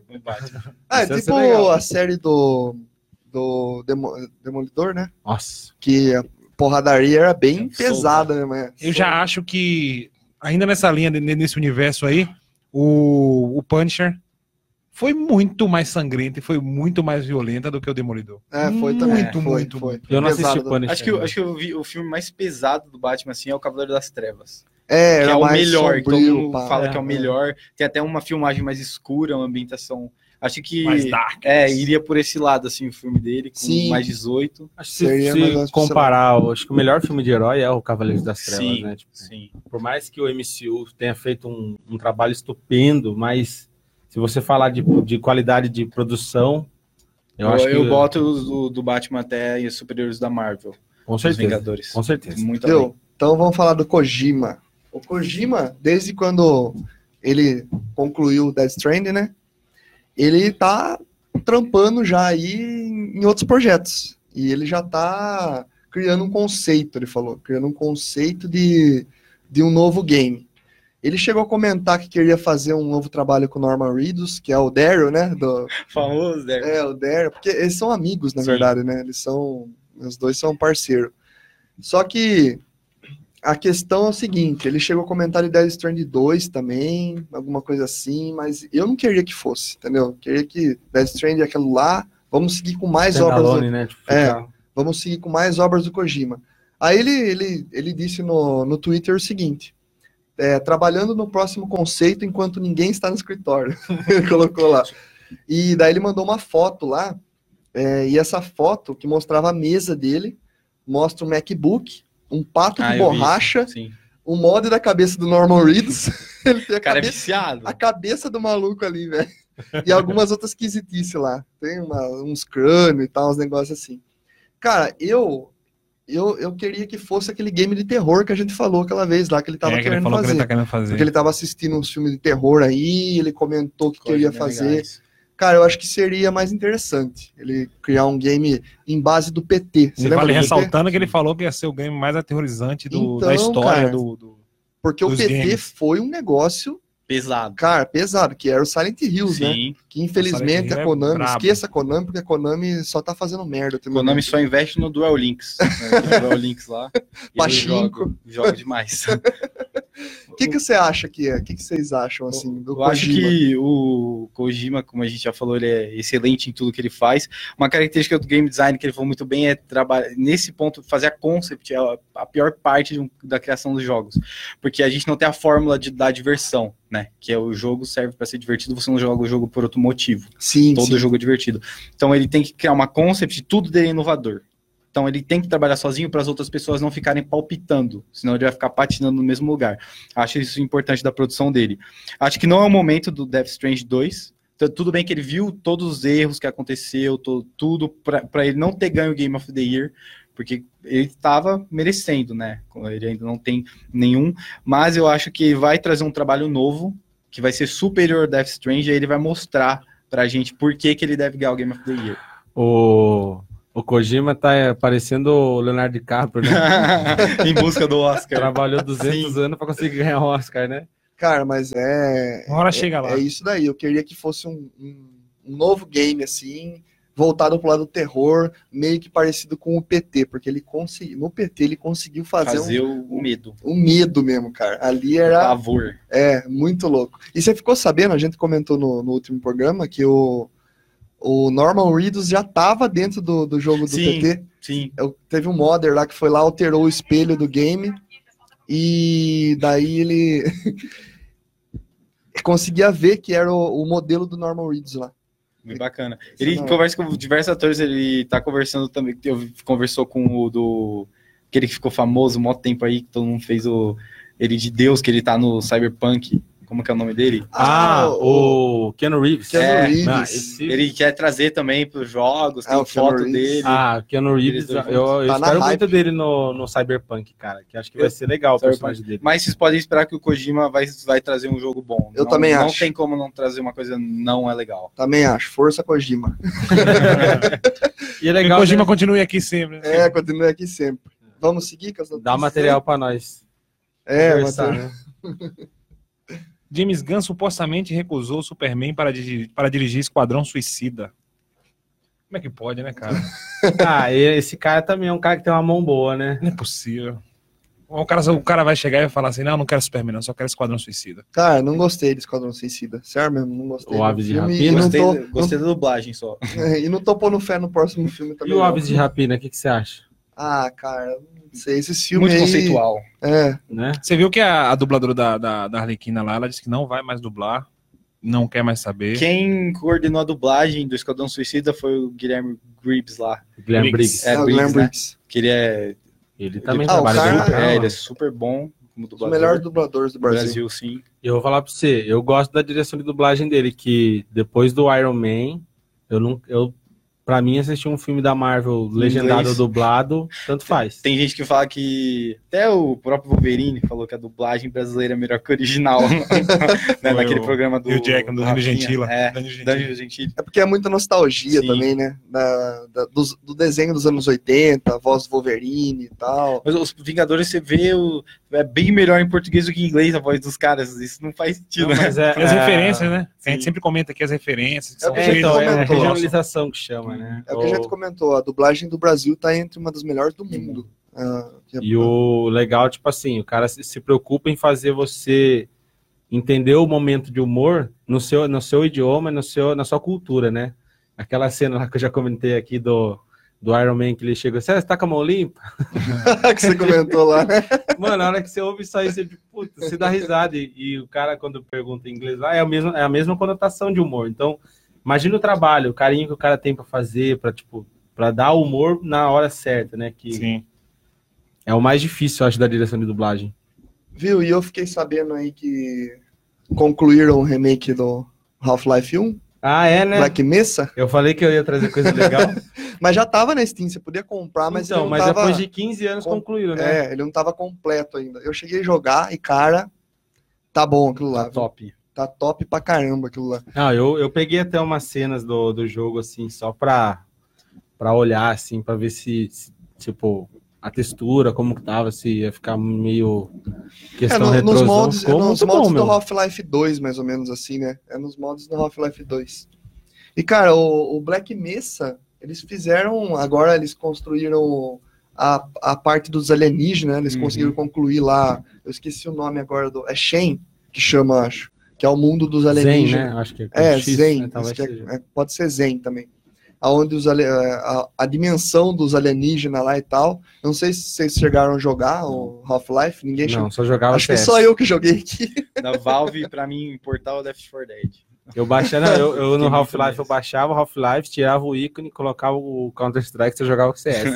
Cara, mas ó, vale a pena Eu sei jogar. que é um Vale a jogo. pena jogar Half-Life. Agora com esse remake aí, pra quem não jogou os o primeiro game, Você joga assim, tem aquela sensação de tempo, né? Tipo, Ah, de é. intervalo de tempo tão, gra... tão drástica, né? Eu, eu Sim, acho sim. que a única, a única falha da Valve é não passar do 2. É, a gente a comentou. comentou Ela necessita, Não sabe tá três, né? precisando passar urgentemente. Tá precisando quebrar Porque essa barreira que Todas- eles criaram. Todos aí. os projetos da Valve são excelentes. Você vê, né? E todos são inovadores, Sim. né? Tipo, Half-Life 2 veio com a física, que na época não tinha uma física igual aquela. Portal é um jogo que até Portal. hoje é um bagulho. Divertidíssimo, Nossa. né? É, eu jogo Portal de vez em quando, até hoje. Se Sim. pegar pra jogar, assim. Half-Life 2 eu jogo até hoje. Eu comprei o Half-Life e- esses dias, porque tava na promoção lá, sempre quis comprar, mas eu sempre tinha outras prioridades, né? Falei, ah, vou comprar, mas tá na minha lista pra jogar esse ano. Alguma vale a pena. chega. Vale a pena, pode jogar chega. que não tem erro, cara. É um jogo sensacional. E tem notícia aí, Baé? Acho que É. tem Tem. de anime. De anime? É, hoje eu trouxe anime para minha recomendação. A Crunchyroll revela os animes mais populares dos últimos 10 anos. Depois da Netflix fazer sua retrospectiva com os títulos mais vistos em 2019, a Crunchyroll resolveu divulgar também os animes mais populares dos últimos 10 anos, dividido por países. Segundo os dados, o Brasil é oficialmente uma nação naruteira, com Naruto Shippuden sendo mais assistido do serviço de streaming, enquanto Dragon Ball Super domina o resto do mapa da América do Sul. O anime dos ninjas também é mais popular em quase toda a América do Norte, perdendo apenas para o Canadá, que assiste muito mais a Attack on Titan. Nossa. Na Ah, Europa, a todos são disputa é mais acirrada e cada país parece ter seu favorito, com Black Clover, My Hero Academia e Naruto entre os mais vistos. Nossa, só que é que assim, né? Se você olhar 10 anos, né? Naruto tá Há desde mais 2005, acho. Acho que é o novo Dragon Ball da época nossa, assim, era Dragon Ball ou O Na- Cavaleiros, é, né? O Naruto um ele pegou bem forte, né, na comunidade na época. E o Bleach chegou a fazer frente também na época. Eu vou falar pra você, entre Naruto e Dragon Ball e One Piece, eu fico com One Piece de longe. Pode esquecer. Dragon Ball pra mim é só a primeira fase, antes do Z. Ali, não- ali do- dali pra frente eu não, não, não gosto muito do que aconteceu. Mas o One Piece até hoje, a toda Você fala da, da, temporada, você fala da todo saga de episódio Cell, que da saga sai, de... todas as sagas depois da. de- quando virou Z pra frente, eu não. Eu não acho tão. Ah, eu não acho tá tão legal, não. maluco. Não, é, é a minha opinião, é o que eu Tá acho. certo, tá certo. Entendeu? Que o Dragon Ball, ele foi. A proposta era uma, daí mudou totalmente o desenho. Então, é legal as lutas, é legal toda aquela Sim. evolução, mas é sempre o Goku, então isso é chato. A mesma coisa acontece com One Piece, né? Que o- é sempre o Luffy. Só que assim, One Piece é legal porque, tipo, todo. Tem todo a, todos os personagens tem uma hora que eles ganham destaque, né? Você vê a última, a última temporada foi o Sandy, agora como eles estão num país de, Mas de no Dragon Ball os outros personagens não ganharam destaque? Na onde? Em Dragon Ball? Só o Vegeta. Só Vegeta. Só o Vegeta que toda hora ele fica correndo atrás do Goku. É que se a gente for analisar séries, isso acontece muito nos jogos, né? É, a gente tem um. A série ela tem uma forma de você fazer história. Toda história tem a mesma forma e isso não muda. É, do Christopher Vogler, que é a jornada do herói. É. Ela tem algumas, algumas etapas, e o Dragon Ball eu acho isso muito repetitivo. Mas você sabe por quê? Chega, se evolui, aí desce, aí tem que evoluir de novo, enfrentar a sombra. No do Dragon Ball, isso é um o- ciclo total, toda hora, mesma coisa. O Akira Toriyama, ele queria encerrar o Dragon Ball no Z. Por isso que ele chama Z, a a ideia era acabar ali. Z, última letra, tá É, ligado? Aí-. É. Ele queria, ele não queria nem que fosse o Goku, porque ele queria dar ênfase pro Gohan. Só que a comunidade encheu tanto o saco dele, porque tinha que ser o Goku, tinha que ser o Goku. Aí ele acabou, ele acabou é, é, dando, dando o braço a torcer e deixou o Goku, né? Você, porque você vê, na saga Cell é o Gohan que tem destaque, só que quem que tá lá por trás dele no último golpe? É o Goku. Então, tipo assim, é isso que acaba ficando chato. A comunidade, estra... eu acho que a comunidade estragou o material que o cara podia queria fazer. Porque se ele desse destaque pro Gohan, tipo, ia ser cara passando bastão, tá ligado? Ia ser um, uma continuidade, Transição. tá ligado? Uma transição, exatamente. E eu acho que é isso que peca, exatamente, essa repetitividade. Só isso que eu não gosto. Eu, eu gostava muito do Cavaleiros, e eu acho que hoje, pra mim, de anime, assim, pra mim é o melhor até hoje. Ó, o Cavaleiros, eu ó. falo mal também. né? Cavaleiros, eu vou falar, vou falar pra você. Cavaleiros, pra mim, ele é o melhor pela história que, que eu tive com ele, né? Por ser o primeiro É, ter isso é também, é por isso. Mas não de ser o melhor produzido. Ele não, de longe ele foi o melhor produzido. Não, não tem foi. produções Melhor. muito melhores que, que, Tem, que tem, Cavaleiros. Tem muito. A, o recentemente, Mas, a viu, obra definitiva que foi aí, que o pessoal elegeu, tanto a comunidade como autores elegeram como obra definitiva de anime e mangá, foi My Hero Academia. Uma Hero Ah, Academia. mano, é sensacional. A animação dele é muito bem feita. E é- você fica uma- hypado, você fica cada na... luta. Eu acho tem uma luta do do All Might com o Muno, o Muno, né? O Mu, sei lá. É lá Ah, no início. o Mu, aquele- é, nossa, é, aquele- é, aquela animação eu, eu fico, nossa, é demais. E o legal do All Might, tipo assim, você chega lá, é, o All Might é o único cara que tem o visual de cartoon, né? de Sim, HQ. sim. Aí você olha assim, tipo, ele todo desenho americano, né? E os caras tudo diferentes. Aí todo mundo é desenho japonês, então, tipo, essa, essa sacada do cara. O cara tem uma escola muito boa, né? Ele teve uma base aí pra pra se construir, então dá pra entender É porque ele feito. chegou nesse nível. Mas é um desenho que você assiste, você fica. Dá vontade. Ah, Tem muita gente que ficou triste com os Sete Pecados Capitais, né? Que mudou o estúdio, aí os traços estão tudo diferentes. Nossa, tá tudo zoado. a horroroso, luta- coitado. Todo mundo hypando a luta do Meliodas com o Scanor e ficou aquilo, né? Daquele jeito zoadérrimo. Você chegou a Eu ver? cheguei a ver. Nossa, Eu não vi ainda, tô, tô esperando. Triste. Mas cara. falando de anime, muita gente, né, até as notas lá do Japão elegem o melhor, o melhor anime feito até hoje, o Full Metal. Né? Ah, esse, Aí o não- Brotherhood, né? É. Tem, tem duas versões, né? O Brotherhood é o do autor, que é dois finais diferentes, não é? É, o do Eu Brotherhood, Brotherhood. é, os amigos meus aí que a gente discute horas e horas anime, os caras falam que o verdadeiro Full Metal é o É o Brotherhood. Brotherhood. Então, eu, Eu assisti o Full Metal só. eu, vi o Brotherhood. E eu gostei pra caramba. Eu achei o final meio zoado. É, eu falei, nossa, final, cagou muito no final. é, Ele falou, não, assista o Brotherhood que você vai ter outra opinião. Todo mundo Então fala eu tô do- começando a do- assistir o Brotherhood agora. E falar em mudança de estúdio, você falou, de, aconteceu uma mudança também num game que é um clássico pra mim, assim, que eu joguei muito, que é o Rune. O Rune, ele é um jogo baseado na mitologia nórdica, cara. Uhum. É, tipo, tinha lá o, o Ragnar, que é sempre Ragnar, né? É o Ragnar.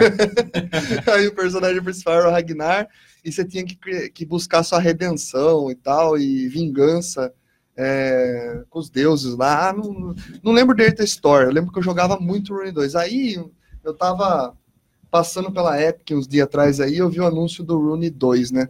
O Rune 2 foi desenvolvido pela Human Red Studio. A Human Red Studio desenvolveu o Rune 2 e, e no dia do lançamento a empresa fechou as portas. No dia do lançamento a Faz empresa sentido. pá, quebrou, velho. Faz Tudo, sentido? uma- não, uma, uma coisa que eu, eu falo pra todo mundo é tudo que vem da Epic não presta. Porque a, a Epic é muito boa no Fortnite, comprou a Unreal, fez um puto investimento para quem é desenvolvedor. A Unreal tá destruindo todo mundo aí, a Unity tá sendo deixada de lado, né? Tem gente que os desenvolvedores tops falam que a Unity tá sendo até para brincadeira de criança. Tô ouvindo muita gente falar isso, e, tipo, a Unity era muito forte no mercado.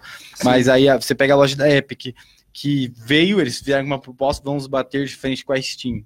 Não tem um carrinho, você não consegue comprar cinco jogos ao mesmo tempo. É. Nossa, é complicado Isso mesmo. é muito complicado. Eles não batem. Steam, não batem. E aí você vê os preços dos jogos lá muito superiores aos da Steam. Aí todo mundo fala, dá jogo de graça, mas não- eles vieram com uma, uma proposta e estão dando outra, né?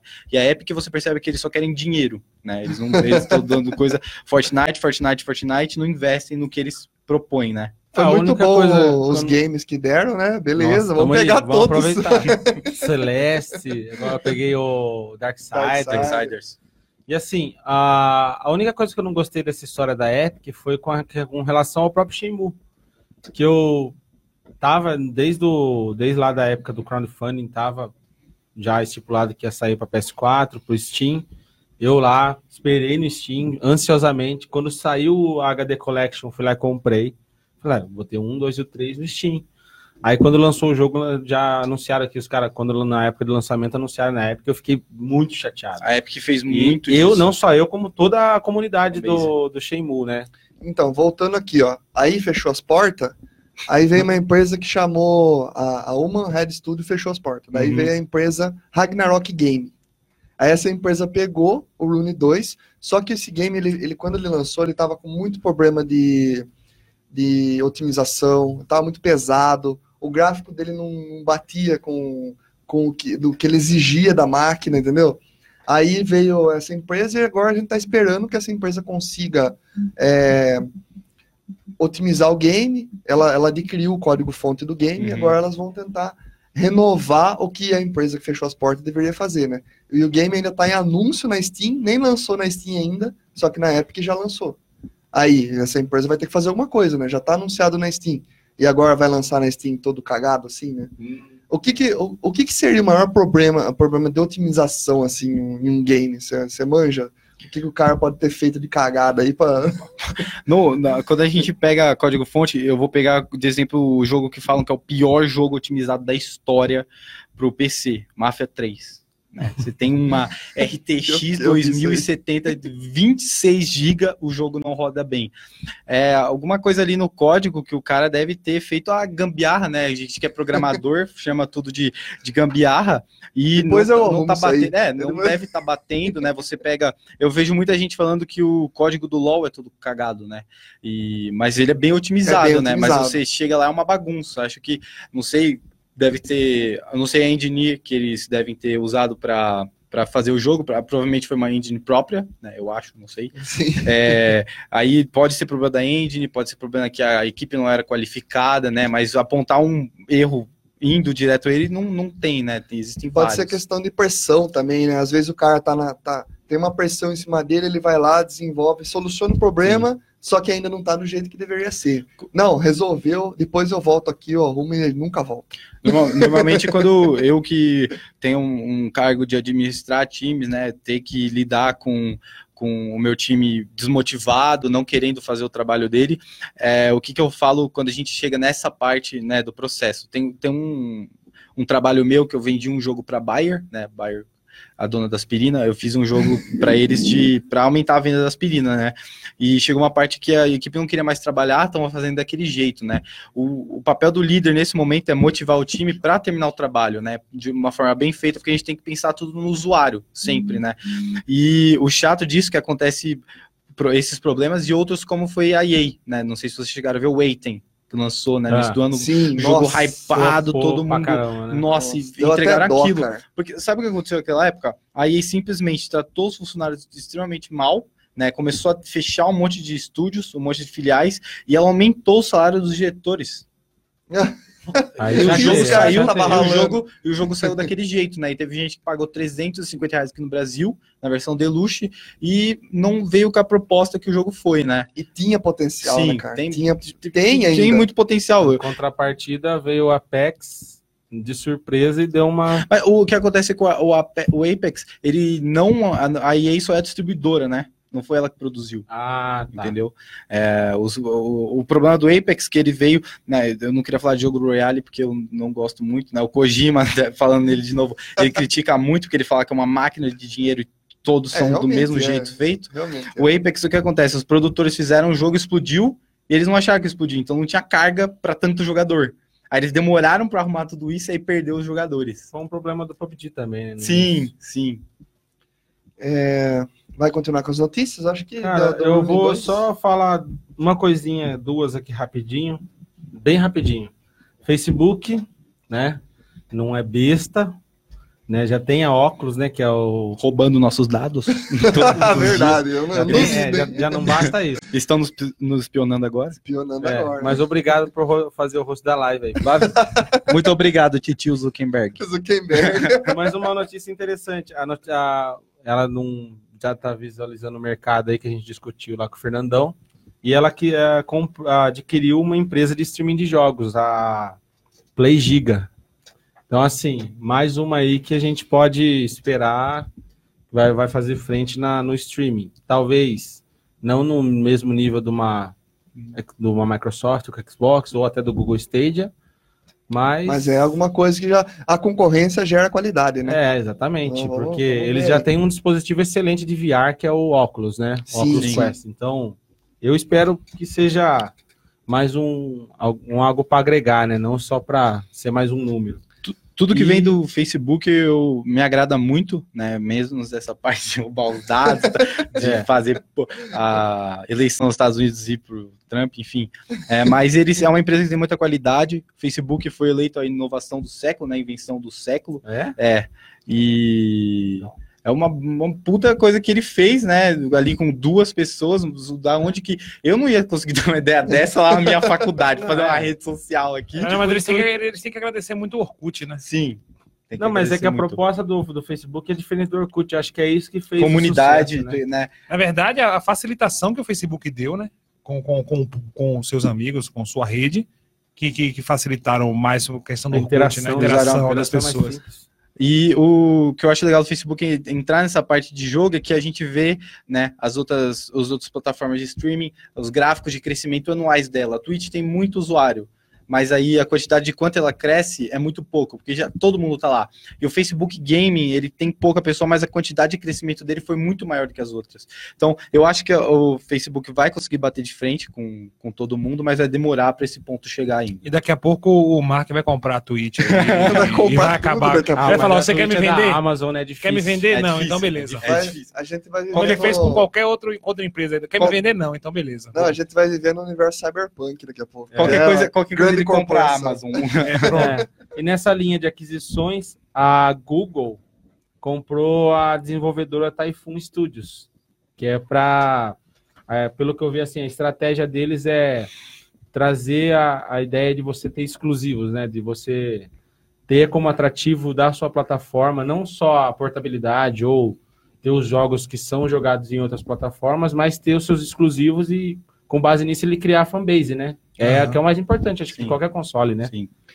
E eu vou comentar aqui rapidinho dois filmes que vai sair aí, que é baseado em games, que é o filme do Dragon Quest. Nossa. Que, cara, eu, eu prefiro muito mais Dragon Quest do que Final Fantasy. Mas vai ser animação ou live action? Vai ser em 3D. Só que tá muito bem feito, cara. Tá não, mas. É, é, o que eu esperava que fosse animação. É, esse live filme, action geralmente. Ele vai sair na, na Netflix, ele já tá anunciado lá. No Japão, ele já foi lançado há um tempo já. E aí a Netflix pegou e adquiriu os direitos, eu acho, do filme para lançar lá. E eu vi o trailer, tá lindo, cara, lindo.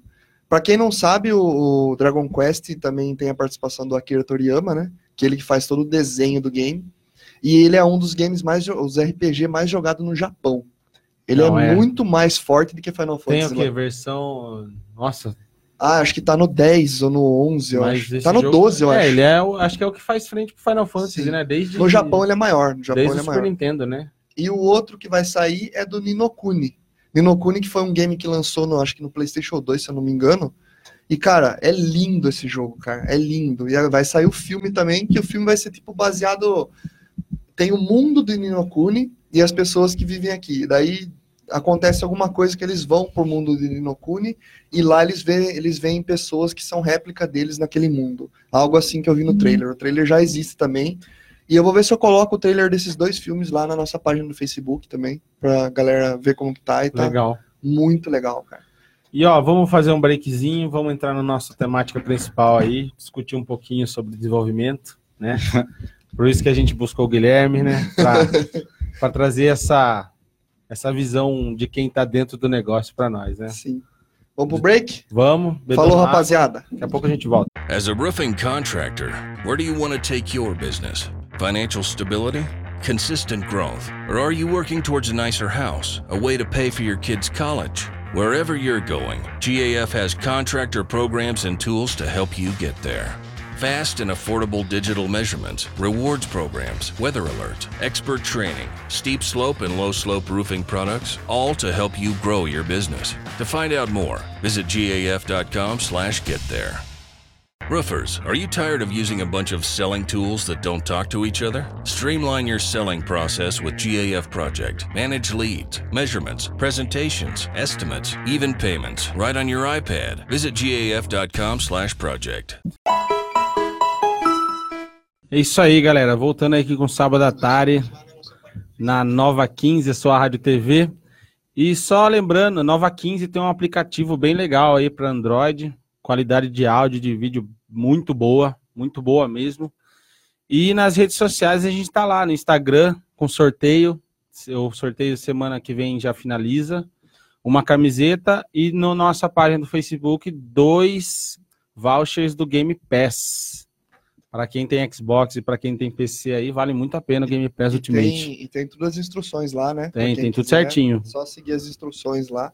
É basiquinho as instruções, segue, comenta, curte a, curte a publicação, já está participando. E procura a gente lá no, no Spotify também. Todos os episódios estão lá. Não só no Spotify, tem outras plataformas de podcast também que você pode encontrar a gente. É só procurar como Sábado Atari. É isso aí. No Instagram a gente está lá, frequência do Beat. E segue a Nova 15 lá, arroba Nova 15 Rádio TV. E lembrando, página do Facebook nossa, Frequência 8-bit. E Vamos a lá. página da Nova 15, né? Passando Ah, rapidinho aqui os de Rádio recados aqui, ó. O Gerson Romano mandou aqui pra gente aqui, ó. Totalmente excelente a programação, parabéns. Obrigado, Gerson. Pô, muito obrigado, cara. Valeu aí, hein? Aí depois ele respondeu um, um rapaz aqui, né? Estão marcando churrasco aqui. via, via chat aqui. Só convida a gente, é.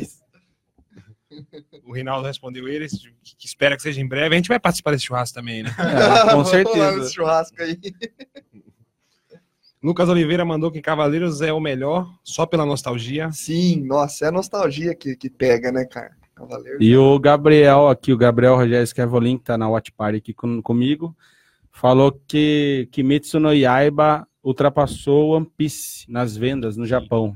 Nossa. E ele tá muito ansioso pela segunda temporada, assim como eu.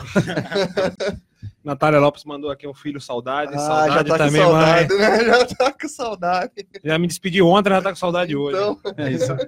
Um beijo, mãe. Mãe é mãe. um abraço aí pra senhora. João Paulo Barbosa aqui, ó, curtindo a gente lá do, Canadá. do Canadá. Valeu, João Paulo, por curtir a gente aí, mano.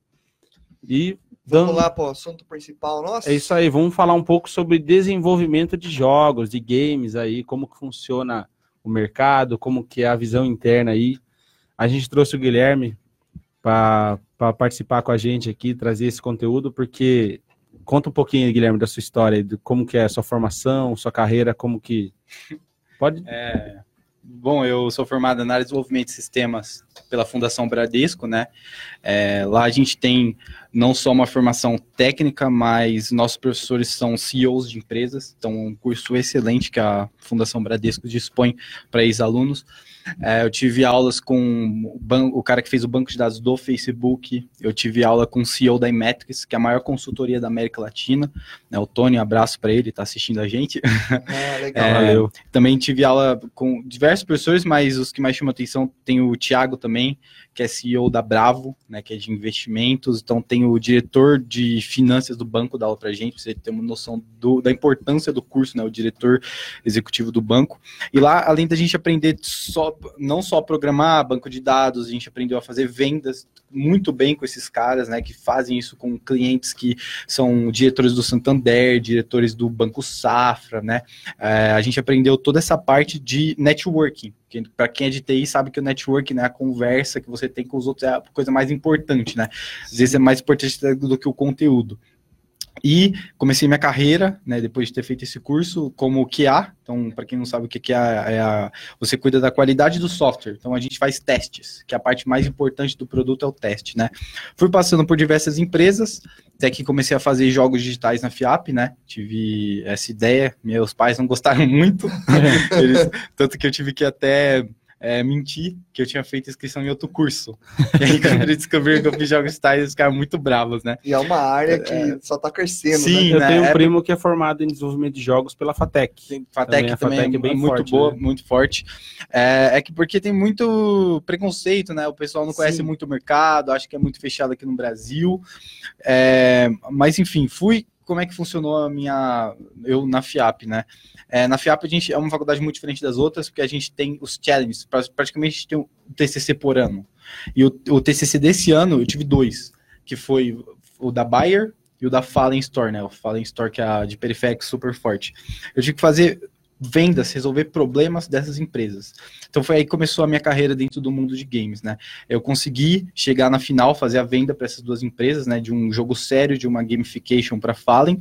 E aí é, a Vivo Cage, é, conversei com o CEO deles, que é o Thiago Xisto, e acabei entrando lá com a proposta de abrir um estúdio de games. Então, é, não comecei de baixo, né? Comecei já como produtor, que eu conversei com vários produtores da área, já tem 10 anos de mercado, e eu de experiência fui lá, é, fiz um excelente trabalho, ok, de um time super é, mente aberto, né? É, o Xisto, um super profissional muito bom, me ajudou muito, tem um conteúdo ótimo lá. Então a gente abriu o primeiro é, estúdio de games dentro do time de esporte, que foi uma inovação. E aí eu produzi o jogo Avalon. Junto com uma equipe super qualificada. Eu lembro desse game. Eu cheguei a jogar. Tá, você gostou? Ah, achei legal. A voltar. legal. A fase que vocês jogaram, né, quando a gente conversou, tava bem no beta ainda, né? A gente trocou todos os assets. É, eu acabei saindo do projeto, né? Agora eu estou recebi propostas de outros times, propostas de outros estúdios e não posso falar para onde eu tô indo, né? Estamos fechando o contrato, tá mas certo. eu volto aqui para falar, né? Mas é isso aí, minha trajetória, minha carreira. Eu tenho, assim, tipo, uma pergunta, assim. Seu primeiro videogame, assim, que você O teve? primeiro videogame que eu tive foi um Saturno, né? O Sega Saturno. Ah, Saturno. Meu pai, meu pai me deu quando eu tinha seis anos. Aí você Aí- já começou a Sim, gostar. acho que era né? Golden Axe que eu jogava. Nossa, é, no, no é, o Saturno... Golden Axe é o forte da SEGA, né? É, saiu no Mega Drive, Tinha- mas acho que tinha pro Saturno também. Não sei, eu tinha dois videogames, né? Eu não sei se eu jogava no, no Saturno, mas enfim. Aí meu pai pegou ele e vendeu um pedreiro. Eu fiquei muito triste, porque eu amava Golden Axe, mas aí depois eu migrei pro PC. Aí comecei Wii, PS2, aí pulei PS2, PS4, Wii U, né? 3DS, e hoje fico no PS4, no PC e no Wii U. E, assim, o estilo de game que você mais gosta, assim? Você- MOBA. Ah, de MOBA. É MOBA. É mais, mais voltado pro multiplayer Sim, mesmo, né? né. Ah, legal, legal. E tem uma preferência do, de MOBA, de jogo? Ah, eu of Legends, né? Não, não tem como. Joguei o Dota já, joguei o Legends Mobile também, mas o LoL acho New Earth. uma produção muito bem feita. Os artistas são os melhores do mundo, né? Que fazem as splash arts do LoL, são Nossa, é muito bem feito. ultramente É qualificados, bonito, né? bonito São, demais. a Riot tem a melhor equipe de desenvolvimento do mundo, né? Isso é inegável. né? É, os caras tá muito forte agora. Abrindo né? a Riot Forge, chamando estúdios para fazerem jogos, né? Do mesmo universo, tá bem legal a proposta deles. E assim, nesse mundo de games, você ganhou o seu Saturno lá e tal, você tem videogame. Quando você começou a se interessar por programação ou por saber como é feito isso daí? Bom, é, mais ou menos ali com 12 anos eu tinha a ideia de fazer o meu primeiro jogo, né? Fui falar com uma galera da área e um cara falou pra mim, eu, eu nunca vou esquecer disso, fui atrás de um, de um amigo, de um, do irmão de um amigo meu, ele falou pra mim que eu tinha que esquecer toda a minha ideia, porque eu ia me frustrar muito ao fazer ela, tentar fazer, porque eu- ele falou que tá na sua cabeça não vai sair, cara. E isso ficou muito tempo. Eu fiquei pensando, porque eu sempre fui muito bom de roteiro, né? É, estudei muito a jornada do herói, né? Lia bastante. E aí comecei a pensar, cara, por que, que não vai sair isso, né? Aí eu não sabia de programação tal, até que eu comecei a ver né, aquele negócio do Google inspecionar o elemento HTML. Aí foi o que eu descobri o que, que tinha por trás de tudo, né?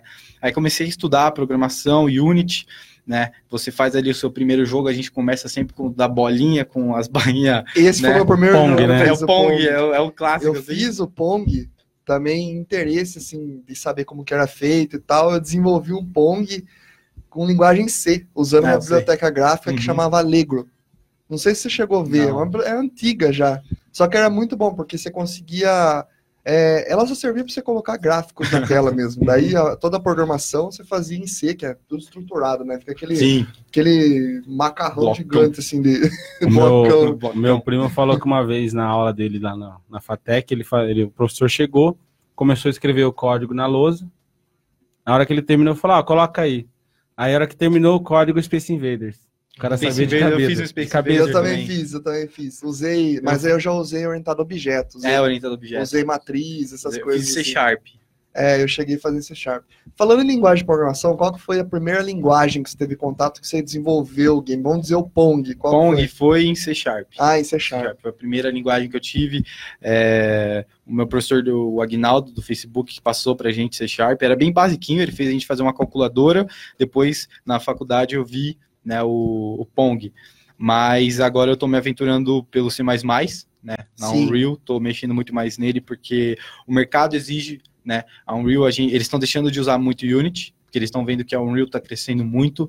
É, eu acho que a Unity vai tentar alguma reviravolta, mas a linguagem que muita gente utiliza, né, C++, Python, muito Python. utilizada para os consoles, mas as engines próprias, elas têm algumas linguagens bem diferenciadas. Mas o que eu, o que eu deixo aqui para o ouvinte que quer fazer jogo, quer estudar, estuda Unreal, porque lá tem uma coisa que chama Blueprint, não sei se vocês têm conhecimento, você só vai ligando e o seu jogo fica pronto. Eu vi, eu cheguei Então, a ver é, isso é bem legal para desenvolver. Apesar de eu não gostar, eu, eu não curto isso daí. Eu olho e falo, ah, não, não rola. porque- Facilita bastante. É, porque eu, eu, eu pego o código, acho que eu tenho mais facilidade de entender codificando do que fazer, montando só dessa ligando. forma. Não, sim. Mas para quem não tem tanto conhecimento, é uma, é uma ideia muito Ferramenta É legal. uma legal. porta de entrada. É né? uma porta de entrada.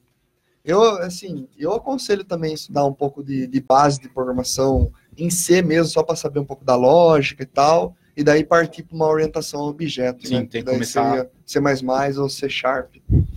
É, o primeiro game que você desenvolveu, você falou que foi o Pong, né? Do ponto. Assim, o grande projeto que você fez mesmo, assim, o primeiro grande projeto, qual que foi? Foi um joguinho. é, tinha uma prova, nosso professor Rodrigo. é, a gente tinha que fazer um jogo, pegar um jogo antigo e desenvolver uma mecânica nova. Aí, sabe aquele meme do Jacan do Freezer? Ah, É. sei. eu peguei um jogo de Velho Oeste, do, acho que do 64, sei lá, que um fica virado pro outro, eles viram e atiram. Aí eu peguei o Jacan e o cara. Aí eles começam a atirar um no outro por causa do freezer. Ficou bem legal, a sala inteira ficou jogando. Aí foi até para um. ah, teve uma live da FIAP que eles mostraram jogos feitos dos alunos, eles levaram o meu, foi bem legal de fazer. Fiz com Azeprite, né? Que você monta as pixel art nele, é um programa muito bom também. Nossa, que louco. Que da hora, mano. Foi o meu um cara no, no chat que tá assistindo a gente aqui que aprendeu Python sozinho. É o mas Aladim. assim, cara. Programação é, assim. autodidata É. hoje em dia. Você aprende. A faculdade eu costumo falar que é uma grande revisão, né? Porque a gente, na maioria das vezes, eu tô aprendendo já tudo que eu já vi, tô, só tô revendo, né? Mas é pegar em casa programação não tem jeito. Você tem que estudar em casa, porque eu falo isso para todo mundo. É, TI, faculdade de TI, você não consegue colar. Ou você não sabe, ou você não É, sabe. é não não mesmo. existe como. E é como. tipo assim, né? É, Eu acho que você aprendeu sozinho também, né? Uhum. Eu aprendi sozinho. Eu acho que todos os programadores que eu conheci aprendeu em casa por curiosidade e acabou indo pro lado para estudar, É. lado mais didático, O né? primeiro contato que eu tive com programação, né, foi na faculdade de engenharia. A Code gente blocks. tinha, a gente tem, tinha uma aula lá de Era pro- C. lingua- linguagem e programação que era só para você ter o conceito de lógica. Eles, ele, essa aula na, na minha época era no primeiro semestre e era uma aula assim mais para dar para inserir no aluno, né, no, no, no aluno da, da engenharia a ideia de lógica, né, como você desenvolve a lógica para um problema. Ajuda bastante depois Demais, nos próximos demais. semestres. Tem um tipo, amigo meu que tá fazendo relações públicas.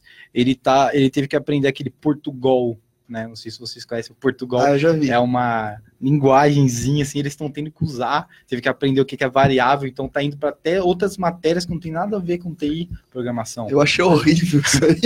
A programação, assim, no futuro, você vai ter que ter Você tem que contato saber, com ela, é. tem que saber um pouco, ou porque tudo vai estar baseado em software, né? Tudo vai estar baseado em inteligência artificial. E se você não souber entender como a linguagem funciona, você não vai saber trabalhar com A ela. né? famosa quarta revolução industrial, né? Exato. Tem gente que fala que daqui, acho que 20 anos, é, 60% dos empregos que existem hoje não vão existir mais. né? Então vai surgindo novos. E alguns são, alguns vão ser tipo, empre- vai ser trabalho os artesanais, o trabalho de manufatura vai ser aquela coisa de nicho, né? Sim, só para quem gosta, só para que para um público específico, né? Não vai ser mais um, um público grande que vai ter. vai mudar bastante. E falando em desenvolvimento, assim, você já, fora de games, assim, você já participou de algum desenvolvimento de software? Já. É, eu fiz uma parte do, de um aplicativo que chama Vacina Fácil.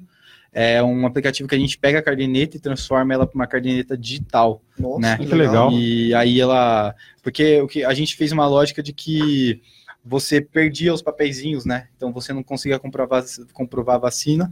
Então, na hora que você vai tomar vacina, você apresenta o aplicativo, ele bipa, e aí já vai a vacina. E tinha uma extensão dele que era o vacinacão, que ele servia para os pets.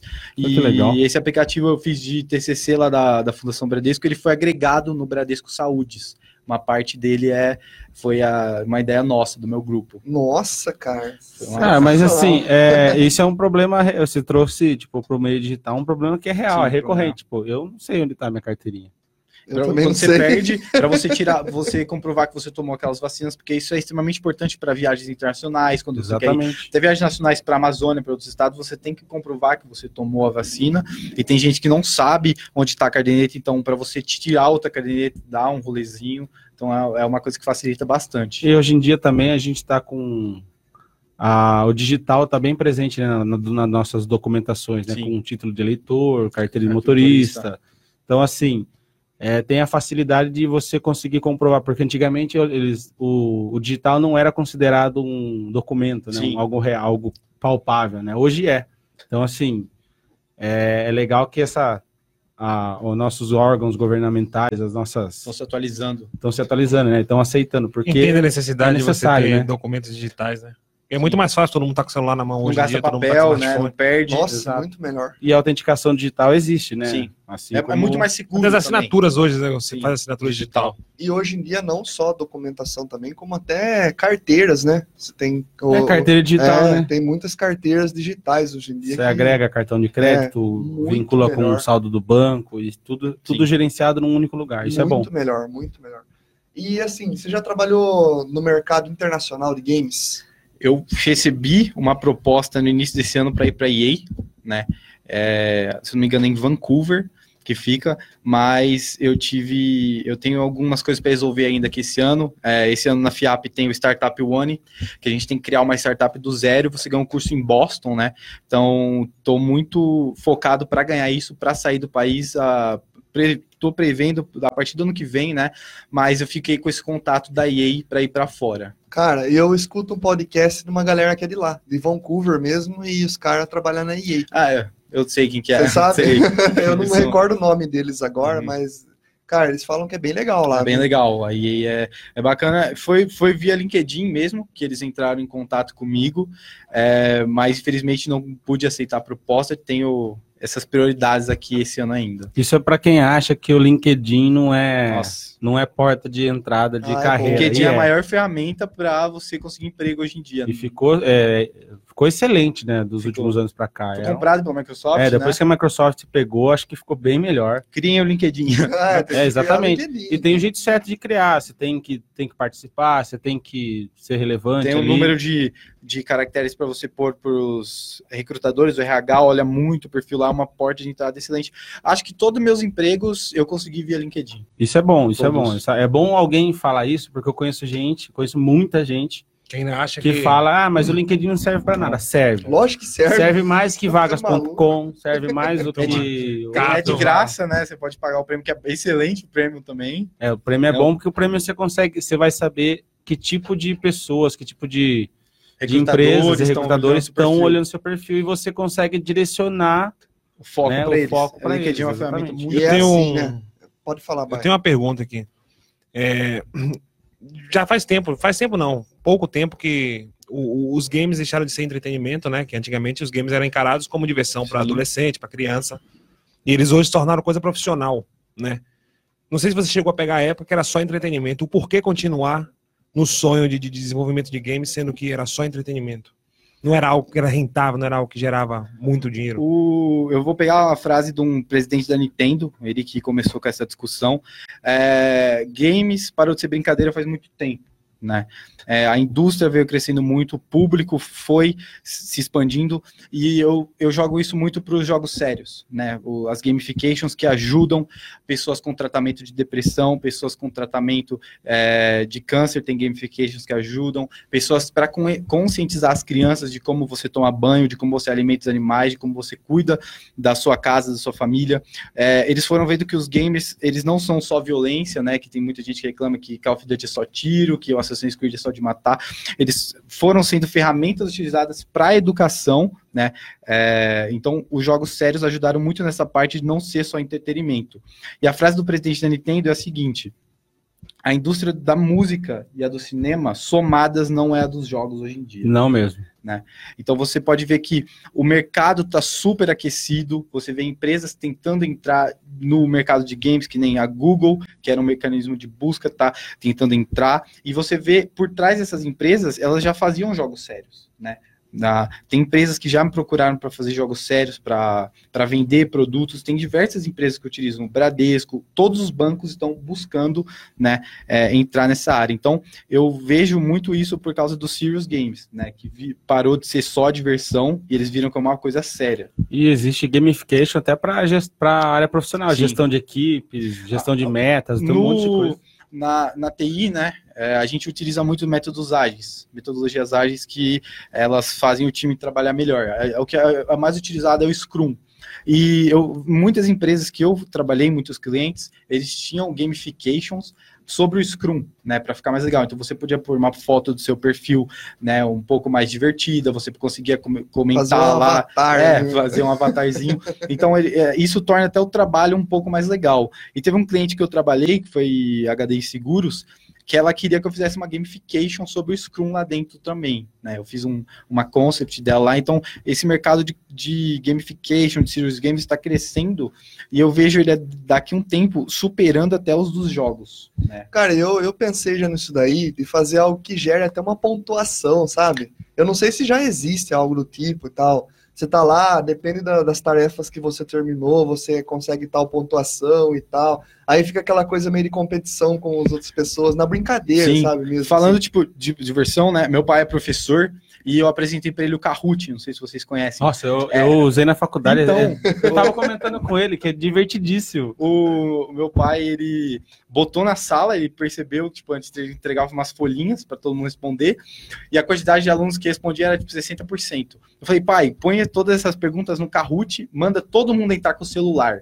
Ele falou que virou umas febre na escola, que os caras ficavam loucos na sala, um competindo com o outro para ver quem acertava a questão de química, né, e a sala inteira olhando Nossa, todas as cara. salas. Aí a assertividade, né, da, do, do alcance foi, tipo, quase 100%, e a nota dos alunos evoluiu muito, meu pai falou, né? Então é mais uma gamification, né, um mecanismo ali de game que ajuda muito na educação. Incentiva muito né? Sim, o aluno a a, estudar. a estudar aquilo ali, né, cara? eu estudo na Nossa. FATEC e a- tanto a minha professora de inglês quanto a professora de espanhol, ela colocou, elas colocaram, elas usavam bastante o Kahoot para a gente fazer esse, essa dinâmica de, de teste antes de uma prova ou num, num dia que o conteúdo da, da aula já tinha acabado, a gente subia no laboratório e fazia isso aí e todo mundo se diverte, né? Porque é, é gostoso, é, É bem legal. é legal pra caramba. E assim, é, a gente falou de desenvolvimento para fora do Brasil e tal, que a gente comentou, e acredito que o sonho de muitas pessoas, ou jovens hoje em dia, que gosta dessa área, é, não, eu quero trabalhar na Ubisoft, eu quero trabalhar na EA Games, eu quero, tipo, empresas grandes Sim. e tal, a BioWare, sei lá. É, qual que é a, já- você que já recebeu até uma proposta de- da EA, assim, qual que é a dica que você dá para uma pessoa que está com esse sonho, quer estudar programação Uhum. e como ele consegue alcançar isso? O que, que você falaria para uma pessoa assim? Bom, eu vou pegar de exemplo eu. Eu sempre tive o objetivo de trabalhar na, na Riot ou na Nintendo. É, eu acho que a pessoa tem que ter muito pé no chão. Porque você começar numa empresa que faz triple A's, que são os jogos com investimentos milionários, é uma coisa totalmente diferente do que você trabalhar numa empresa indie. Você tem que começar do baixo para ir para cima, sempre. Então, é, aqui no Brasil a gente tem estúdios indies ótimos que fazem é, games independentes que já foram premiados, como é o caso do Celeste, que não é brasileiro, Nossa, mas o visual do Celeste Celeste é é- todo brasileiro. Então, busque essas startups de games, trabalhe, pegue conhecimento nelas, é, não vá direto para essas multinacionais, né, essas gigantes, porque você vai tomar paulada lá, tem que ser muito bom. O mercado de TI, né, ele é muito competitivo, tem muita gente capacitada, você, você aprende mu- muito a cada momento que você trabalha, então estude bastante, trabalhe em, em startups, em empresas indie, pegue conhecimento, depois busque algo maior. E jogue bastante também, Sim, né? jogue, bastante, bastante. tem que o estudo do, do nosso, né? é, meus pais até falam que eu fico muito jogando. Infelizmente, né? A gente tem que ficar na frente do computador jogando horas porque o conteúdo vem dali. Ou felizmente, né? É, felizmente pra, pra galera que não entende, né? Mas a gente tem que ficar horas jogando, pegando conhecimento, vendo mecânicas novas, né? Porque às vezes mecânicas novas vêm de dois, três jogos que você mistura mecânicas, né? Isso. Então tem que estudar mistura. bastante jogos diferentes, né? Ler muito, tem que ver o por trás toda a produção, porque, por exemplo, todo mundo fala do GTA V, que é um fenômeno que vendeu muito, mas por que que vende até hoje? Da onde, como que foi a produção desse jogo? É o jogo mais caro, né? Foi 247 milhões de dólares investido numa produção. Então entenda como que foi feita a produção, entenda o papel de cada desenvolvedor dentro, porque todo mundo fala que só a programação e TI dá dinheiro, o programador é uma parte minúscula do projeto, estude tudo isso. E tipo assim, né, jogar também os retro games também, Sim. que foram a base, assim, vamos dizer, a base porque a gente tem hoje, né? Você fala do GTA, veja o primeiro GTA como que era, entendeu? Nossa. Eu Aquela fico, eu, eu fico assim. muito, muito espantado com algumas pessoas que falam, né, eu vou pegar o exemplo do The Witcher, é, tem algumas pessoas que só jogaram três e falam que o 1 não jogaram um, dois, porque tem uma mecânica muito antiga, tem um gráfico muito ruim, é, mas você tem que entender da onde que surgiu o 3. Sim, né? sim. Porque você não pode só jogar o 3 e falar, nossa, eu tô jogando aqui legal. Joga os jogos anteriores, tem que jogar jogos antigos, tem que entender mecânicas, que nem a gente comentou do Super Mario Bros.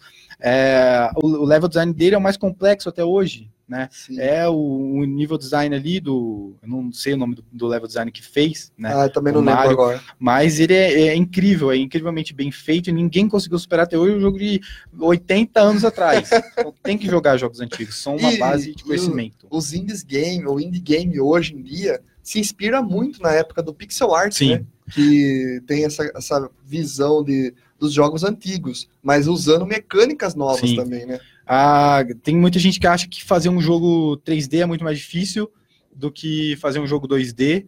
É, mas tem jogos 2D que a gente comentou que são muito melhores, bem feitos do que jogos 3D, né? Pixel art realmente é uma coisa mais fácil de trabalhar, entre aspas, né?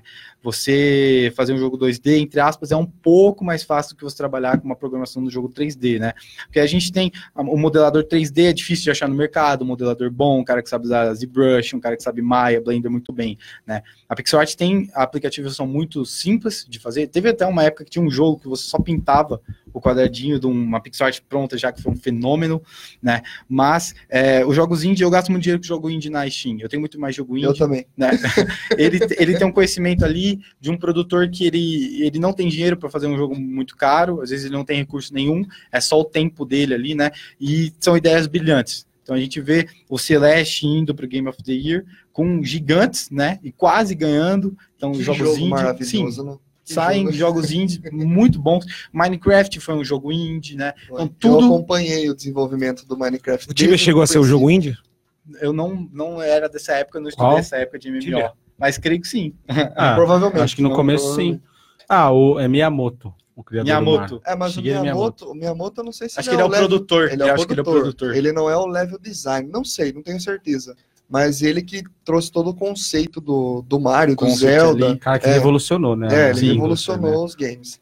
E assim, que, é, como você enxerga o futuro do cenário de desenvolvimento de games no Brasil? Assim, você acha que tem potencial, que o negócio vai mesmo, vai para frente, vai, vai, vai estourar? Ou a gente vai ficar nessa ainda? Pode ser que não, não cresça tanto. O, o cenário brasileiro, eu vi muita gente falando já que ele não. O Brasil não é um jogo de AAA.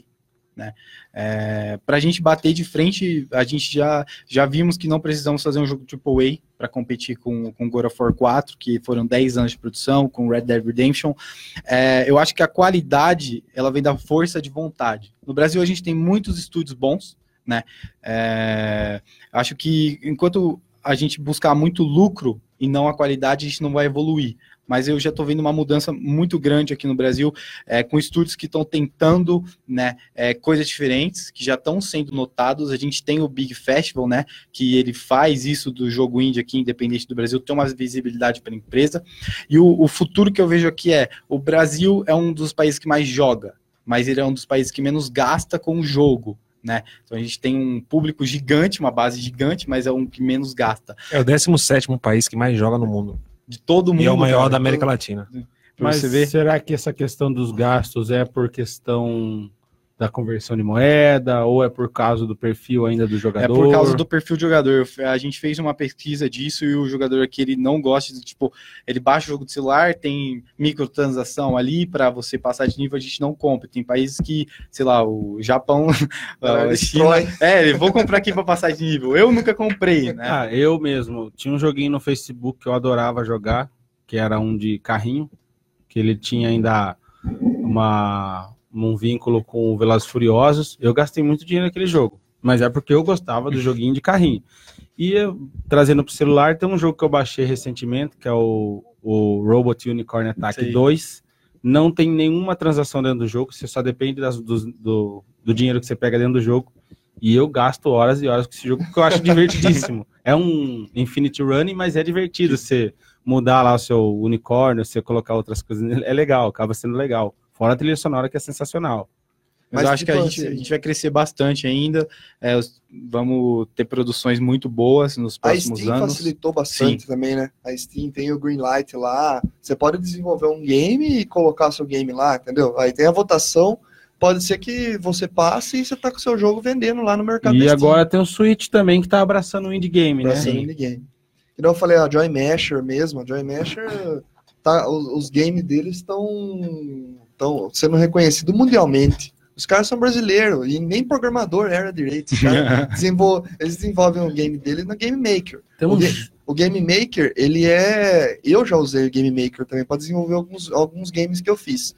Você pode tanto usar programação, lógica de programação, codificando, ou você pode também usar de uma forma parecida com aquilo que você falou. Desligando. Vai ligando, arrastando e tal. Não sei se vocês chegaram a ver já o RPG Maker. RPG Maker. Tem gente que critica, critica muito, só que eu já peguei jogos excelentes de RPG To The Maker. Moon. The Moon é um jogo sensacional feito no RPG Maker. Você vê a, a história daquele game lá, é de chorar, cara. Sabe? É, mesmo. de chorar, mano.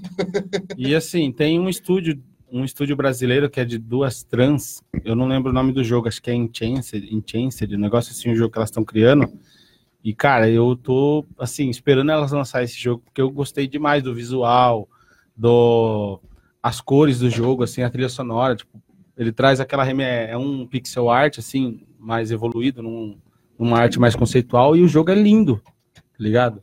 Eu só não lembro o nome do jogo agora para citar, mas, nossa, eu fiquei maravilhado. Eu vi, eu vi o podcast delas, uma delas no Jogabilidade, comentando sobre o futuro do jogo, o desenvolvimento, e sim, eu fui buscar, pesquisar, nossa, eu fiquei maravilhado, assim. E é legal o que você falou, que o indie game, o cara traz, ele traz o que o, o melhor dele ali, né? A qualidade Ele é melhor. coloca- a Ele não qualidade.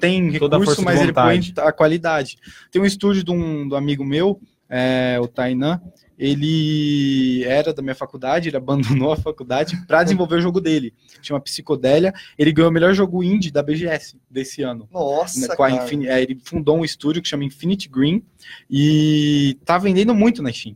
Esse E o duro é que esse ano aqui eu fui na BGS cinco dias e não passei um dia na Tem que na ir no, na Indy. Eu fiquei, dos dias que eu fui na BGS, acho que 80% do tempo foi na Avenida Indy. Conversando com os produtores lá, vendo os lançamentos. Tem jogos Eu queria ter excelentes. jogado aquele GTA brasileiro. Ah, eu vi. Como que é o nome? Um 71, É muito né? bom. 171, é. 171. Nossa, eu vi, eu vi Vão- depois o visual. Tem Nossa, que ir lá na Avenida Indy, conversar com os caras, porque ali é a base do que vai sair Triple A's daqui. Ali é o futuro do desenvolvimento É, brasileiro. ali que é o. E é legal que você tá tem o- contato direto com os pro- pros- Produtores. Produtores é, eles do jogo, ali, né? cara. A galera tá ali, você pode conversar, perguntar, falar o que tá.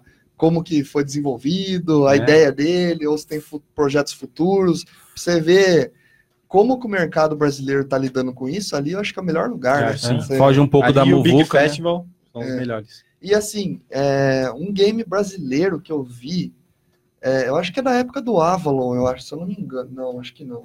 Acho que é mais antigo. Era um MMO espacial, e essa galera que tava, que tinha essa empresa, não lembro o nome da empresa agora, não sei se você conhece. Eles estão trabalhando lá na EA Games. né? Ah, Como que eu chamava vi- aquele game? eu vi uma reportagem disso na minha faculdade, eu não vou lembrar. Mas eu, eu vi essa parada aí muito legal. é, eles eles, acolhendo, isso. pegando pra eles. Aí eles pegaram e eles desenvolveram o game até que fez um certo sucesso na comunidade, assim, a galera jogava e tal. Eu cheguei a jogar na época, eu era pequeno ainda. E eu gostei do game, cara. Eu gostei. Era um RPG é, no espaço. Você Sim. tinha lá sua nave, você podia ser um comerciante, você podia ser um, um pirata, você podia ser qualquer coisa. A gente, a gente tem muitos jogos indies bons na Steam, né? Eu vou citar dois aqui, eh, três, que eu gostei bastante. Tem o Torrent, se vocês tiverem a oportunidade de jogar, ele custa 5 reais, edição deluxe, muito bonito, muito bem feito o jogo. A gente tem um jogo nordestino também, que é a Lenda do Cabeça de Cuica. Nossa, eu vi cara. esse jogo. Esse jogo ele tem uma narrativa muito legal, tem todo o sotaque brasileiro, é muito é, bem feito. E tem um jogo também nordestino que você vive no Nordeste, que é como se fosse você tem que farmar lá construir sua casa, que chama Arrida. Nossa. Tá cinco reais Esse eu vi também. também. É, vale a pena jogar esses jogos brasileiros, são muito bem feitos. Falando em abraçar projeto, né? O Sonic Mania, né? É um, por um projeto que começou do desenvolvimento independente, não Era foi? modders, né? Eles eram modders, eles faziam jogos independentes do Sonic, assim, aqueles jogos de fã, né? E a SEGA meio que abraçou. é, acho que alguns desenvolvedores, acho que não são, não é a equipe toda assim, mas a galera que tava por dentro desses jogos independentes do Sonic pegou para desenvolver o Sonic Mania e foi um dos maiores sucessos da SEGA. Pra mim é o melhor Sonic de todos os tempos. Traz toda a, a- a- o visual do, do Sonic original, só que te, toda hora você é surpreendido no jogo, durante a gameplay, toda hora você é surpreendido com alguma mecânica dentro do nível ali que você não esperava, É, assim. foi um abraço, abraço aos fãs esse jogo. Nossa, eu adoro esse jogo. um, abra- um abraço aos fãs. E assim, é, você conhece muitos desenvolvedores brasileiros aqui no Brasil? Bastante, acho que o 80% do todo mundo que desenvolve no Brasil eu conheço. Eu tenho uma, uma rede bem grande, assim, é um network, né? Que a gente já falou, gigantesco aqui. Conheço gente de vários estúdios, é, de projetos, é, tanto de jogos para diversão quanto gamifications, serious game, conheço bastante gente. E empresas assim também se conhece, galera. Ué, que- de São Paulo aqui a gente o polo brasileiro de games é em São Paulo e no Rio Grande do Sul né? É, conheço bastante dos dois estados conheço algumas de Brasília e ali do Nordeste também tem algumas que eu, que eu conheço. Ah, tem, que tem bastantes aqui no Brasil que desenvolvem Por Ah. que você acha que os Battle Royales hoje estão dominando o cenário? Apesar de não. Apesar de você não gostar, por que você acha que hoje o Battle Royale é um, é um estilo de jogo que, que domina o mercado? eu, eu compartilho da mesma opinião do Kojima né Battle Royale é tudo a mesma coisa para ganhar dinheiro É, tem Battle Royales que são muito bem feitos, né, isso é, a gente não pode negar, né? Que é como é o caso do, do ia falar Free Fire, mas é o Fortnite. Fortnite. Porque o Free Fire roda em uma calculadorinha. É, Mas é, o Battle Royale, o que acontece? O jogo, você pode ver, a gente tem dois tipos de jogo. O jogo que tem a história contada, que tem início, meio e fim, que é o caso do God of War, todos esses de, de console. O que acontece? Esses jogos, eles têm um pico de vendas enorme, né, e depois desce. Eles não têm continuação, tem o início, meio e fim. Você joga, acabou, legal. Esses jogos que têm uma continuação, eles são os jogos continuados, que, que são o caso do LoL, do Dota, desses Battle Royales, que acontece? Cada partida é uma história diferente. Certo. Então o jogador, o jogo tem uma longevidade infinita. Você só vai atualizando e vai jogando. Mas o que, que acontece nesses jogos que não aconteceu no, no- nos MMOs RPGs? Esse Eles jogo, quebraram os MMOs também, sim, né? esse jogo tem um, um elemento que do ser humano no jogo é a coisa mais importante, que é a competitividade. Quando você se torna ali, né? Você quer ser uma pessoa melhor que a outra, você tem que ficar eliminando seus inimigos, você quer ficar em primeiro, isso não tem fim. Você sempre quer ser o melhor. Então, por isso que os, os Battle Royales têm essa característica de dominância, né? De ser os jogos mais jogados atualmente, né? O LoL também continua muito forte, mas ele teve uma época que ele perdeu um público para os Battle Royales por causa disso. Mas é esse elemento, a competitividade. Interessante é a muito visão. competitivo. Muito, não- Não, eu gostei da visão, não, não tinha O parado MMO também, se você forma. pegar, vamos supor, o Ragnarok, por exemplo, você tinha a Wall of Imperium lá, que também era um, um modo de competitividade, né? Que acontecia É, tipo, todo. O, o MMO, ele, o legal dele é que eles eram esse massivo, né, de muitos jogadores, então você entrava lá, você ficava impressionado com a quantidade de players que tinha, o clã que você conseguia fazer, porque esse MMO, o que que acontecia? Ele era jogado em lan house. Então a, a interação que você tinha com os usuários era diferente do que tem hoje. Por isso que o, o Battle Royale ele, ele desbancou. É uma interação que, para a nova geração, né, para gente que é de época de Lan House, e a gente jogava ali, é uma coisa diferente que você jogar na cal com o seu amigo, né? Sim. Então, é, a nova geração gostou mais disso, mas todo mundo fala que o ép- a época de MMO na Lan House é a melhor época que teve para a interação do usuário com o usuário, né? Hum, Legal. E assim, eu queria perguntar para você, a gente falou aí bastante da, da- dos estúdios, né? Citou bastante nome. A estrutura interna de uma equipe, assim, ideal, que você, com base na sua experiência, como que funciona? Como que montaria uma equipe de desenvolvimento de jogos, assim? É, vou falar de uma equipe indie, porque É, é, né, nessa linha, Ficar- nessa linha mesmo. Ia ficar falando aqui até amanhã. É, a- ba- basicamente, quando você está no estúdio indie, você vai ter duas funções ao mesmo tempo, ou três, né? Isso é, acontece bastante. Mas uma equipe bem estruturada, ela precisa de um gestor competente, porque o gestor ele vai gerir o tempo do time, a qualidade do produto, como que está sendo a entrega, ele vai dar o feedback, é, porque muitas vezes os desenvolvedores eles ficam muito magoados quando você fala que tá ruim. Então você tem que ter um gestor, né? Uma pessoa que sabe falar isso para a equipe, né? Você tem que ter um programador é, qualificado, estudado, né? É, que sabe desenvolver em linguagens diferentes para resolver os problemas do jogo, porque a, a, função do programador é resolver problema, né? Você tem que ter também um artista, né? O jogo tem que ser uma coisa bonita, tem que ser uma coisa que chama atenção e tem, tem que ter um cara de arte qualificado. Normalmente esse cara de arte ele vai ficar encarregado de fazer a UI e UX do, do jogo, né? Que são as interfaces que interagem com o jogador. É, você tem que ter também um roteirista, né? É, a gente está falando de uma equipe, falando uma equipe de sete pessoas. Um roteirista que vá fazer com que o jogo tenha um sentido, porque ninguém vai jogar uma coisa que você não entende, né? Porque sempre que isso acontece, você fica se perguntando quem é esse cara, de onde que ele saiu, é, o que está acontecendo aqui. É e é uma função que eu considero mais importante para o projeto, né? Quase todas as empresas consideram, é o QA. Né? É, se você não testar um produto, você vai estar tá atacando ele para o seu consumidor de uma forma que ele vai usufruir errada, que ele vai ter erros, né? E o que isso acontece? Isso vai se tornar com que o jogo se caia as vendas dele, né? Porque, Gera desconforto, sim, né, com o usuário. Porque né? quando você não testa alguma coisa, o desenvolvedor vai achar que tá tudo certo. Aí eu vou liberar para a fase de produção, né? Que a gente diz. E aí quando vai na fase de produção sem testar, ferrou. Porque aí o usuário vai usar e eu tenho, eu tenho um exemplo disso do, tra do trabalho, do trabalho mesmo. Você realmente, a parte de testes é a parte mais importante. Porque, vamos dizer, não só em game. Não, sim. Eu desenvolvia softwares para transporte e a gente, às vezes, fazia um, um sistema ou uma tela do sistema, alguma coisa, e às vezes você ia testar e era a parte mais difícil, cara. Porque você tem que testar passo Só por passo. passo do todo o sistema e se passasse alguma coisinha, cara, já ferrava tudo. E geralmente passava. Lidei, é o bug da produção, é a gente chama. Produção, é. Eu já lidei com software de operação de máquina, né? Uhum. Não programando, mas eu, eu fazia. Eu trabalhava com a equipe ali que desenvolvia, né? E várias vezes, várias vezes, o, o cara que desenvolveu lá o CNC, toda a parte da lógica da, do equipamento. Ele falava assim, não, tá tudo certo. Aí chegava um técnico, né, que é o cara que fazia manutenção em campo, ele chegava assim, apertava lá três, quatro botões ao mesmo tempo. Aí o bagulho travava. Bugou ele, tudo. Não, mas não é para fazer isso. Ele, daí o cara falava assim, você tem que entender que o operador não é obrigado a saber usuário, que não é para né? fazer isso aí. Então você tem que sentar aqui e pensar como quem vai sentar aqui nunca viu isso aqui, ou o nível de informação do cara não sabe o que é isso aqui, o cara vai sair apertando tudo. O que, que vai acontecer? Você tem que ir blindando, né? E é a fase de teste, é, né? Sim. A, a, gente costuma falar, né? É, tem uma forma meio grossa assim, que o usuário é burro. É, então não, é, tem que estar tá preparado, é real, tem que estar né? tá preparado para tudo, né? Então o que há ali ele tem que testar tudo. Esse teste que a gente fala que ele tem que apertar todos os botões, tudo, todos os layouts ao mesmo tempo, chama teste do macaco. Que a gente não tem, a gente não tem um roteiro definido e a gente vai buscando, né, erros que são de layout, que são de, de tamanho, que são de fonte, né? É, para a coisinha ficar é, bonitinha, porque tem que ser bonito para o usuário entender, tem que ser intuitivo.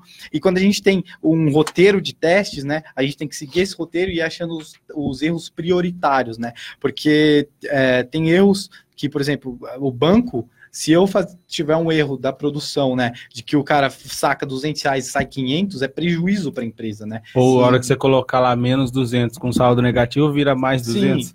Então, pode acontecer. Pode, pode acontecer. acontecer. Tudo em TI pode acontecer. A máquina erra o programador erra, né? Então, o teste tem que ser a parte prioritária, todo mundo investe em QA, é uma parte que está crescendo muito, teste automatizado, teste com pessoas, né? Então, é, essa parte é muito importante na produção. Eu já conversei com, com um rapaz que era testador de videogame. Ele falou: ah, é que parece ser a profissão dos sonhos, mas, mas é um é. saco. É. Porque você fica oito horas testando o mesmo jogo. E tem dia assim que você testa, você não dá nenhum erro. Você faz o relatório que não deu nenhum erro. No outro dia você testa, dá N erros, você relata cada um dos erros, o que, que você fez, como você fez, o que, que você fez para aquele erro acontecer, para a hora que chegar no, na mão do, programa, do, do, programador ele conseguir corrigir, né? Ele chama isso aí de evidência, né? Tem que ser uma evidência. Você fala, achei um erro, aonde? O cara não vai saber. Né? Erro de programação é, cara. é muito comum. Muito cara. comum. Muito Porque comum. às vezes você tá ali e, e você nem enxerga o que você errou e acaba passando. Aí vai para o teste, mas fica Você assim. conhece programadores plenos, sêniores, que cometem erros. É sim, é totalmente comum. Sim. E eu tenho um exemplo do CS, uma vez que eu vi, no CS, cara. Olha só, que é um jogo que é um esportes. Não pode ter um erro ali. Uhum. Tem que ser muito bem avaliado com lá. E o cara subia em cima do passarinho. Ficava em cima do passarinho, daí ninguém via ele atirando em todo mundo. Era um mapa. Era um mapa. Como que chama? Aquele, aquele mapa que tem os trilhos de trem? Dust. Ah, Não, não, é tem uns trem. A train. É trem. The Train, é, acho que era The Train. train. Não, não sei. E, e antes de você chegar nessa parte dos trem, assim, do- dos trem, assim, tinha um passarinho. Aí a galera conseguia subir em cima do passarinho e ficar pá, pá, tirando todo mundo lá Que embaixo. legal. É, assim, o que, que você gostaria de falar a respeito assim, da perspectiva futura do mercado ou da, da formação? Assim, a gente comentou bastante do cenário, só que eu acho que pro, pro desenvolvimento em geral, eu, eu gosto muito do cenário indie tá, tá ganhando espaço dentro dos grandes, mas assim, tem mais alguma coisa que você gostaria de acrescentar, de trazer? Bom, é, eu acho que a gente vai. Esse ano vai ser fundamental para o futuro, porque a gente vai ter mais um, uma leva de que a gente vai ter os consoles, né? Mais uma geração de consoles que tinha muita gente falando que não ia ter, Verdade. ia verdade. virar tudo nuvem, ia virar tudo transmissão. Então as empresas ainda estão apostando forte né, no hardware. É, eu acredito que daqui a algum tempo, que é bastante tempo, ele vai sair. Né? Acho que na próxima geração ele já saia, não vai existir os consoles mais, infelizmente. Tem muito consumidor que gosta de ter o produto na mão. É, os lançamentos desse ano também eles vão gerar grande boom na indústria. Eu acho que esse vai ser o ano do videogame, né? Nessa virada de década para o futuro. É, tem lançamentos aí que a gente está esperando The Last of Us 2, o Resident Evil 3. Então é, a qualidade gráfica vai evoluir bastante. Né? É, eu acho que a gente está indo para o futuro bem promissor, que tem muitas dúvidas que vão ser respondidas daqui a pouco, né? Dia 6 agora a Sony vai revelar o PlayStation 5, é, o Xbox já foi revelado. Então, acho que é, o que vai vir pela frente ainda está muito escuro, mas ele vai ser muito é, solucionador para a próxima geração. E o VR, será que. Vai vingar. Será que é? Já vingou, mano. Não, já vingou, mas assim, é, Não, dá já pra vingou, esperar mas- mais do VR? Tipo, Sim, é, eu acho que a- o VR ele tá uma coisa muito cru ainda, É, né? tá a, gente bem- tem, a gente tem jogos muito iniciais no VR, tem pessoas que tentam ir pro VR. É, o, o, o, o ponto do VR que eu acho que eles têm que melhorar é o tempo de uso. Você não pode ficar, acho que mais de duas horas, se não me engano, duas já forçando muito. Acho que eles têm que melhorar essa parte. É, o VR ele tem uma parte da imersão. Né, que ele te coloca dentro do jogo, é, a, Play- a Sony vendeu muito bem isso, né? É, mas eu acho que o, o VR ele ainda vai demorar um pouquinho para sair, por exemplo, você entrar dentro do jogo total com os gráficos que a gente está hoje em Sim. dia. É, um, é uma é qualidade ali diferente, é um processo de produção diferente. Então acho que vai demorar ainda alguns anos para ele estar na qualidade que a gente está jogando. Porque ele tem muita redução gráfica, Sim. né? Porque ele exige muito do processamento gráfico e tal, porque você tá criando duas, você tá renderizando duas telas ali Ao mesmo tempo, é. é, ao mesmo tempo. é, eu tenho um colega que fala que o VR ainda, ainda te dá, ainda não te dá a sensação de imersão Sim, total, porque por causa dessa diferença, né? Às vezes é a tela que você tem lá para o seu VR, você vê o pixel, ou isso aí tudo não depende da experiência do, do usuário, né? do, do nível de exigência dele. Às vezes, para mim, para assistir um filme, por exemplo, no VR, eu não gosto de ver o pixel lá. Mas para jogar um joguinho divertido assim, que tra- uma- traz uma mecânica diferente, é Tirar legal. no- nos alvos. Ou jogar um, tem um joguinho de nave de, de VR que Ah, acho. Nossa, nossa, de nave e é carro fica Vai ter o perfeito. do, É. do Homem de Ferro também, né? Eu joguei no, na, na BGS. BGS do Homem de Ferro e eu fiquei maravilhado. Legal. Viu, você quer falar um pouco dos seus projetos atuais aí pra galera? Tá? É, não, não posso revelar muitas É, coisas que ainda. Você pode É revelar. verdade. É, tá, tá, tô fechando com algumas empresas, né? Tô conversando bastante com alguns estúdios. É, tá vindo coisas bem legais aí pela frente. A gente tá tentando lançamentos bem legais. É, a gente tá tem, com a proposta de mudar o cenário esse ano, né? Todo mundo tá com, com essa visão, com a entrada do time de esportes para dentro do, do mundo de games. É, o que eu posso falar para todo mundo é que tá vindo bastante pedrada aí. Preparem o coração e o, E o bolso. É, bolso, principalmente. Que vai Bolso ter- principalmente. Vão ter bastante coisas anunciadas aí e esse ano vai ser bem legal para a indústria brasileira. Cara, eu gostei, eu achei muito legal ter é, a sua visão desse, desse mercado, porque, sinceramente, 95% das coisas que a gente conversou aqui, eu não tinha nem ideia de como funcionava, de, de tão complexo que é o, o, o meio, assim.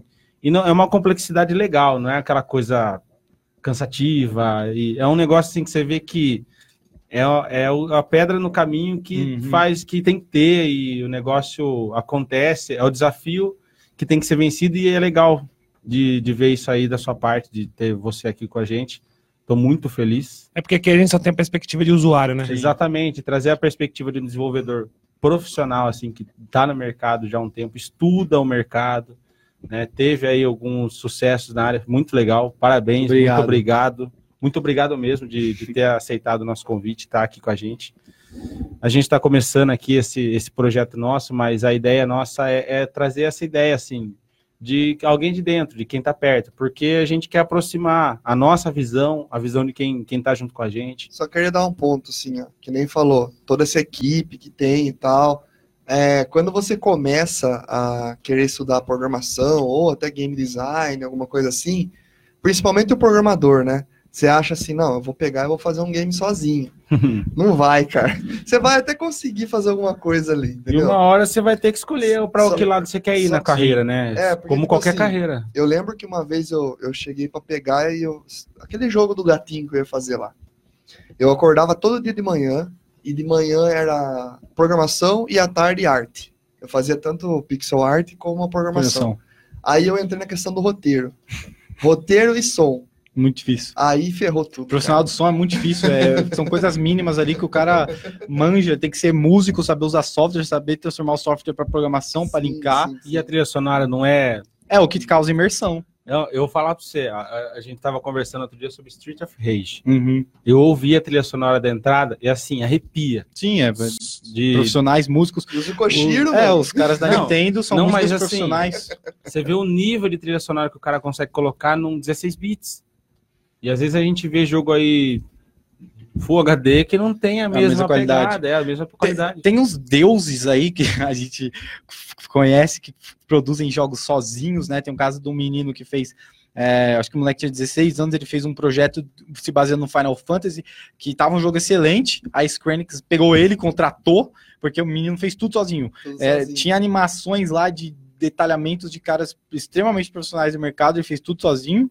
E tem um jogo da Steam também, que é o Bride Memory, foi feito por dois japoneses, jogo indie, que parece que é um jogo AAA.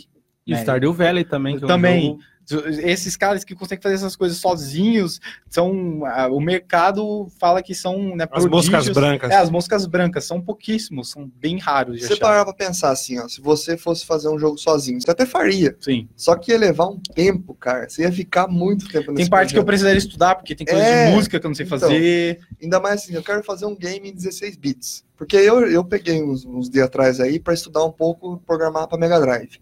Eu até fiz alguma coisa lá. Programei um Pongzinho para Mega Drive e tal. Só que você tem que estudar a paleta de cor que você vai usar. Você não, você tem muita limitação. O som, você tem que usar, estudar o hardware do, do, do videogame mesmo, para você saber, não, agora eu vou usar é, como que chama, aquele chiado branco que fala, para fazer, para dar esse efeito e tal. Senão você cria um negócio que você, na sua cabeça é uma coisa, mas a hora que você vai chegar lá para É ver é outra. totalmente diferente, Sim. entendeu? É complicado. Você até consegue fazer alguma coisa, só que você vai ter que estudar muito. Tem que estudar muito. A Netflix tudo- tinha lançado um, um, um filme, eu acho que foi um filme que você podia escolher as opções lá. Ah, é o Bandersnatch É, lá. Bandersnatch, Bandersnatch. muito legal, do Black Mirror. Sim, bem sim. legal. Teve do Minecraft Também, também. é o Mike Story Mode, né? Isso, muito isso. bem feito, bem legal. É, aquilo lá é pura imersão, né? Você conseguir fazer a escolha com, com um personagem ser inovador, bem legal.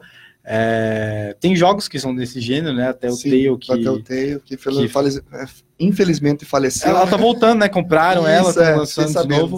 É, eu acho que esse gênero de jogo é bem legal. né? um dos meus jogos favoritos é assim, que é o Life is Strange. Né? Ele foi um. Para mim, um dos jogos Da mais década. inovadores. É um, um dos É, jogos da década. mais inovadores que teve por causa da mecânica de voltar no tempo, de escolhas. Eu acho que o, o sistema de escolhas, todo mundo reclama de ser filme, né? Que é que nem o caso do Detroit, que é um mega jogo da Sony, acho que é um dos maiores lançamentos que eles têm. Bonito o E, jogo também. Meu Deus, espetacular. E geral reclama que é um filme, mas é um gênero assim que tem muito público, que vai expandir, que eu acho que esse é um dos gêneros mais promissores que tem. Tem um de E- terror também, né? Que Claro, tem a Rede né? Pane- É. Pantinieri lá. Eu, eu não lembro o nome. Cara, tá. às vezes o. E aí o você jogo- faz as escolhas e cada escolha que você faz, um personagem morre. Até você É. chegar no final e são vários. e Ah, vários, Heavy vários. Rain. Não, Heavy Rain? Não. Heavy. Rain também tem Também essa. o Heavy Rain é da mesma. E esses games vêm da, da LucasArts. Sim. Você lembra da LucasArts? Ilha dos Macacos, Full, Full Turtle, é, The Dig. É, é- já eram bons. Nossa, esse- trazia tipo. é, o The Dig, por exemplo, era para ser um filme do Steven Spielberg. Aí eles não tiveram orçamento suficiente e fizeram, fizeram um game, cara. Uhum. Então ali você tem uma puta história Que dá muito complexa, sucesso. é legal. E a animação que eles faziam, né? Parecia um desenho animado e tal. Eu acho legal, assim, o storytelling de jogo, um jogo baseado só em contar história, às vezes pode ser uma boa experiência para quem não é bom no jogo, né? Porque tem gente que não tem qualidade, Habilidade, né? Uhum. Mas o cara quer, quer divertir, quer diversão, ele quer uma história diferente, quer participar, né? Que o, o, o jogo é isso. Você, você é a história, você é o cara que tá tomando as decisões. Você não é né? só, na, Uhum. só apenas um espectador, né? Como uma série, um filme. Então, isso é o que eu mais gosto do jogo. muda os fatos imersão, da história de exatamente. acordo com o seu gosto, né? Exatamente. A, a pergunta ela vai editar, vai de acordo com o seu perfil ali, você vai responder e você vai. O, o, o que eu acho mais legal é o gráfico no final de cada capítulo, né? Porque normalmente esses jogos são em capítulos. E mostra a quantidade de jogadores que fez a sua escolha, a outra, o que, que aconteceria com a sua outra O escolha. Detroit tem isso, Sim. né? Detroit Eu, tem eu isso. acho um jogo. Eu não, eu comprei ele na Steam, não cheguei a jogar, mas eu vi que ele tem 26 finais diferentes. Nossa, que é o Nier. mano. Autômata.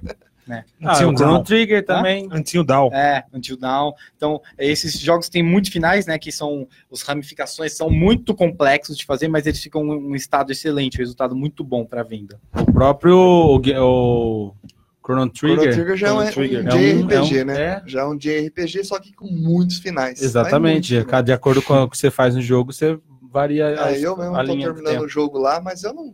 Pode ser que futuramente eu volte a jogar de novo, porque assim. O, o RPG, ele ocupa muito tempo da vida da gente. Nossa. E a gente É. fica, é, é, é esse que é o problema do RPG. Aí eu, eu tô fazendo um final do Chrono Trigger, que já era pra mim ter feito, mas a gente foi viajar e deixa pra lá, né? mas agora eu vou fazer o final dele. Só que pra mim voltar a fazer um outro final, ele tem acho que oito finais que o cara falou aquela vez, né? É. Pra mim fazer todos esses finais aí é quase impossível pra mim agora, entendeu? Mas é, é legal você saber que cada um pode ter uma experiência diferente. Diferente, é. Quando eu for jogar, daí a gente compara os filmes. É, a gente compara os finais. Bom, vamos para nossas recomendações? Vamos, vamos. Primeiro, vou agradecer novamente a presença do Guilherme aqui. Muito obrigado É. por ter vindo aí, dado a sua visão de desenvolvedor pra gente aqui, né? Muito obrigado aí vocês Eu pelo acho que convite. aqui, aqui, tipo assim, o máximo que. Eu que tive mais contato com isso, né? É, Assim, eu só de perto. O de resto é só dele. gamer só, então foi muito legal mesmo. Que Você- agradeço aí o convite, é uma honra sim. É, vamos manter aí, quem sabe eu volto, né? Não, com Com certeza. certeza. Com certeza. Com certeza. Na próxima oportunidade que a gente for falar de novo de desenvolvimento, num- talvez com uma outra linha de discussão, a gente convida você, que gostei muito da sua, da sua visão, da sua, da sua linha de pensamento. Foi muito interessante ver como, como que você pensa, como que você conversa. E assim, Vai você- ajudar até a gente a pensar de uma é, forma você diferente. abre, você deixa bem fácil o entendimento. Gostei muito disso aí. Parabéns. Obrigado, viu? Espero, desejo sucesso para você aí do- no, ano- no ano de 2020 aí que está começando. A gente tem muito desafio também para percorrer aqui com com nossa nosso programa, nosso projeto. E eu espero também que você tenha muito sucesso nos seus projetos. E, agora a gente vai fazer umas recomendações. é, todo, toda semana a gente faz uma, um apanhado do que a gente do que a gente gostou ou do que a gente vem consumindo. E, tal, E a gente faz umas recomendações. Aí no final, se você quiser também alguma linha Beleza. você- Tenho, tenho algumas. como funciona. Fala sua aí. A minha recomendação para semana é Kimetsu no Yaiba, né? Que é o Demon Slayer. Tá disponível no Crunchyroll. É, dá para assistir de graça com alguns anúncios ou paga a assinaturinha básica lá, assiste tranquilo. Mano, esse desenho é demais, assim, a, Esse a anime, energia, é desenho o anime. Esse anime. anime, anime. Pode ser. A pegada dele é intensa, é você você quer ir pro próximo episódio, É você não quer parar até acabar a temporada. Eu fiz isso, eu matei essa temporada no celular, aí eu vou ter que reassistir agora com 5.1 no meu home theater, tá ligado? Porque é muito bom. E a minha recomendação é um game que eu joguei muito. Eu conheci ele no PlayStation 1, quando eu era menor, assim, na casa do amigo meu e tal. E a gente viu no, aqueles, naqueles DVD de, de demo, sabe? Que vinha de demonstração no PlayStation 1. Aquele. O único DVD, o único CD, CD, origi- é, é. o único CD original que a gente tinha em casa, né? e esse game é o Legacy of Kain Soul River.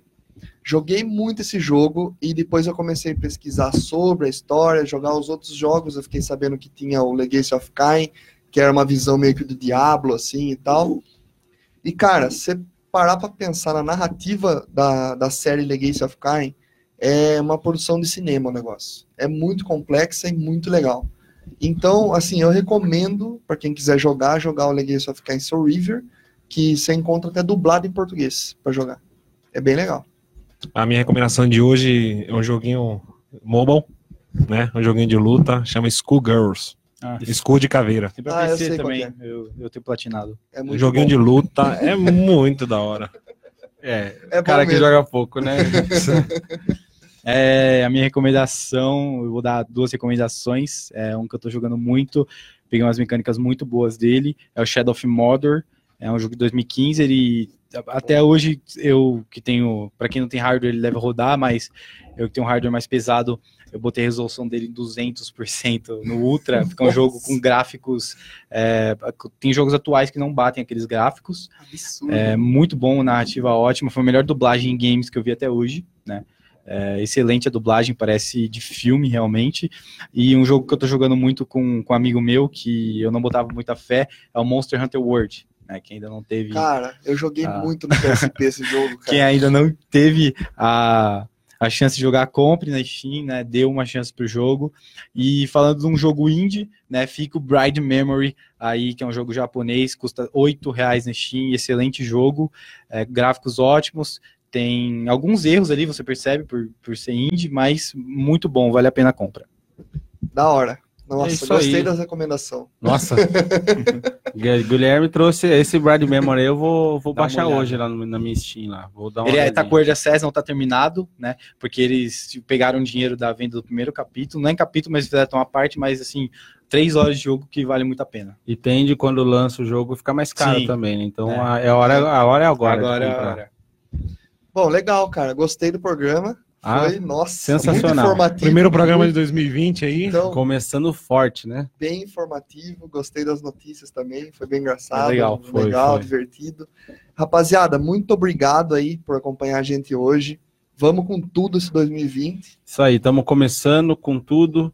Só lembra aí, ó, redes sociais nossas lá, arroba frequência 8bit no Instagram e no Twitter. Vai lá que Nossa. tá rolando sorteio. Exatamente, tem sorteio, Sorteio pra- da camisa da USCT, nossos parceiros aqui. Exato. E na Rod Nova 15, né? Arroba Nova 15 Rádio TV no, no Instagram. E a nossa página no Facebook, Frequência 8bit. Para quem também curtir a nossa página, tem um sorteio lá de dois vouchers do Game Pass Ultimate, de um mês para cada um. É isso aí. Então é isso, rapaziada. Muito obrigado. Valeu, falou aí. Até mais. Até semana que vem. Tchau, tchau, obrigadão.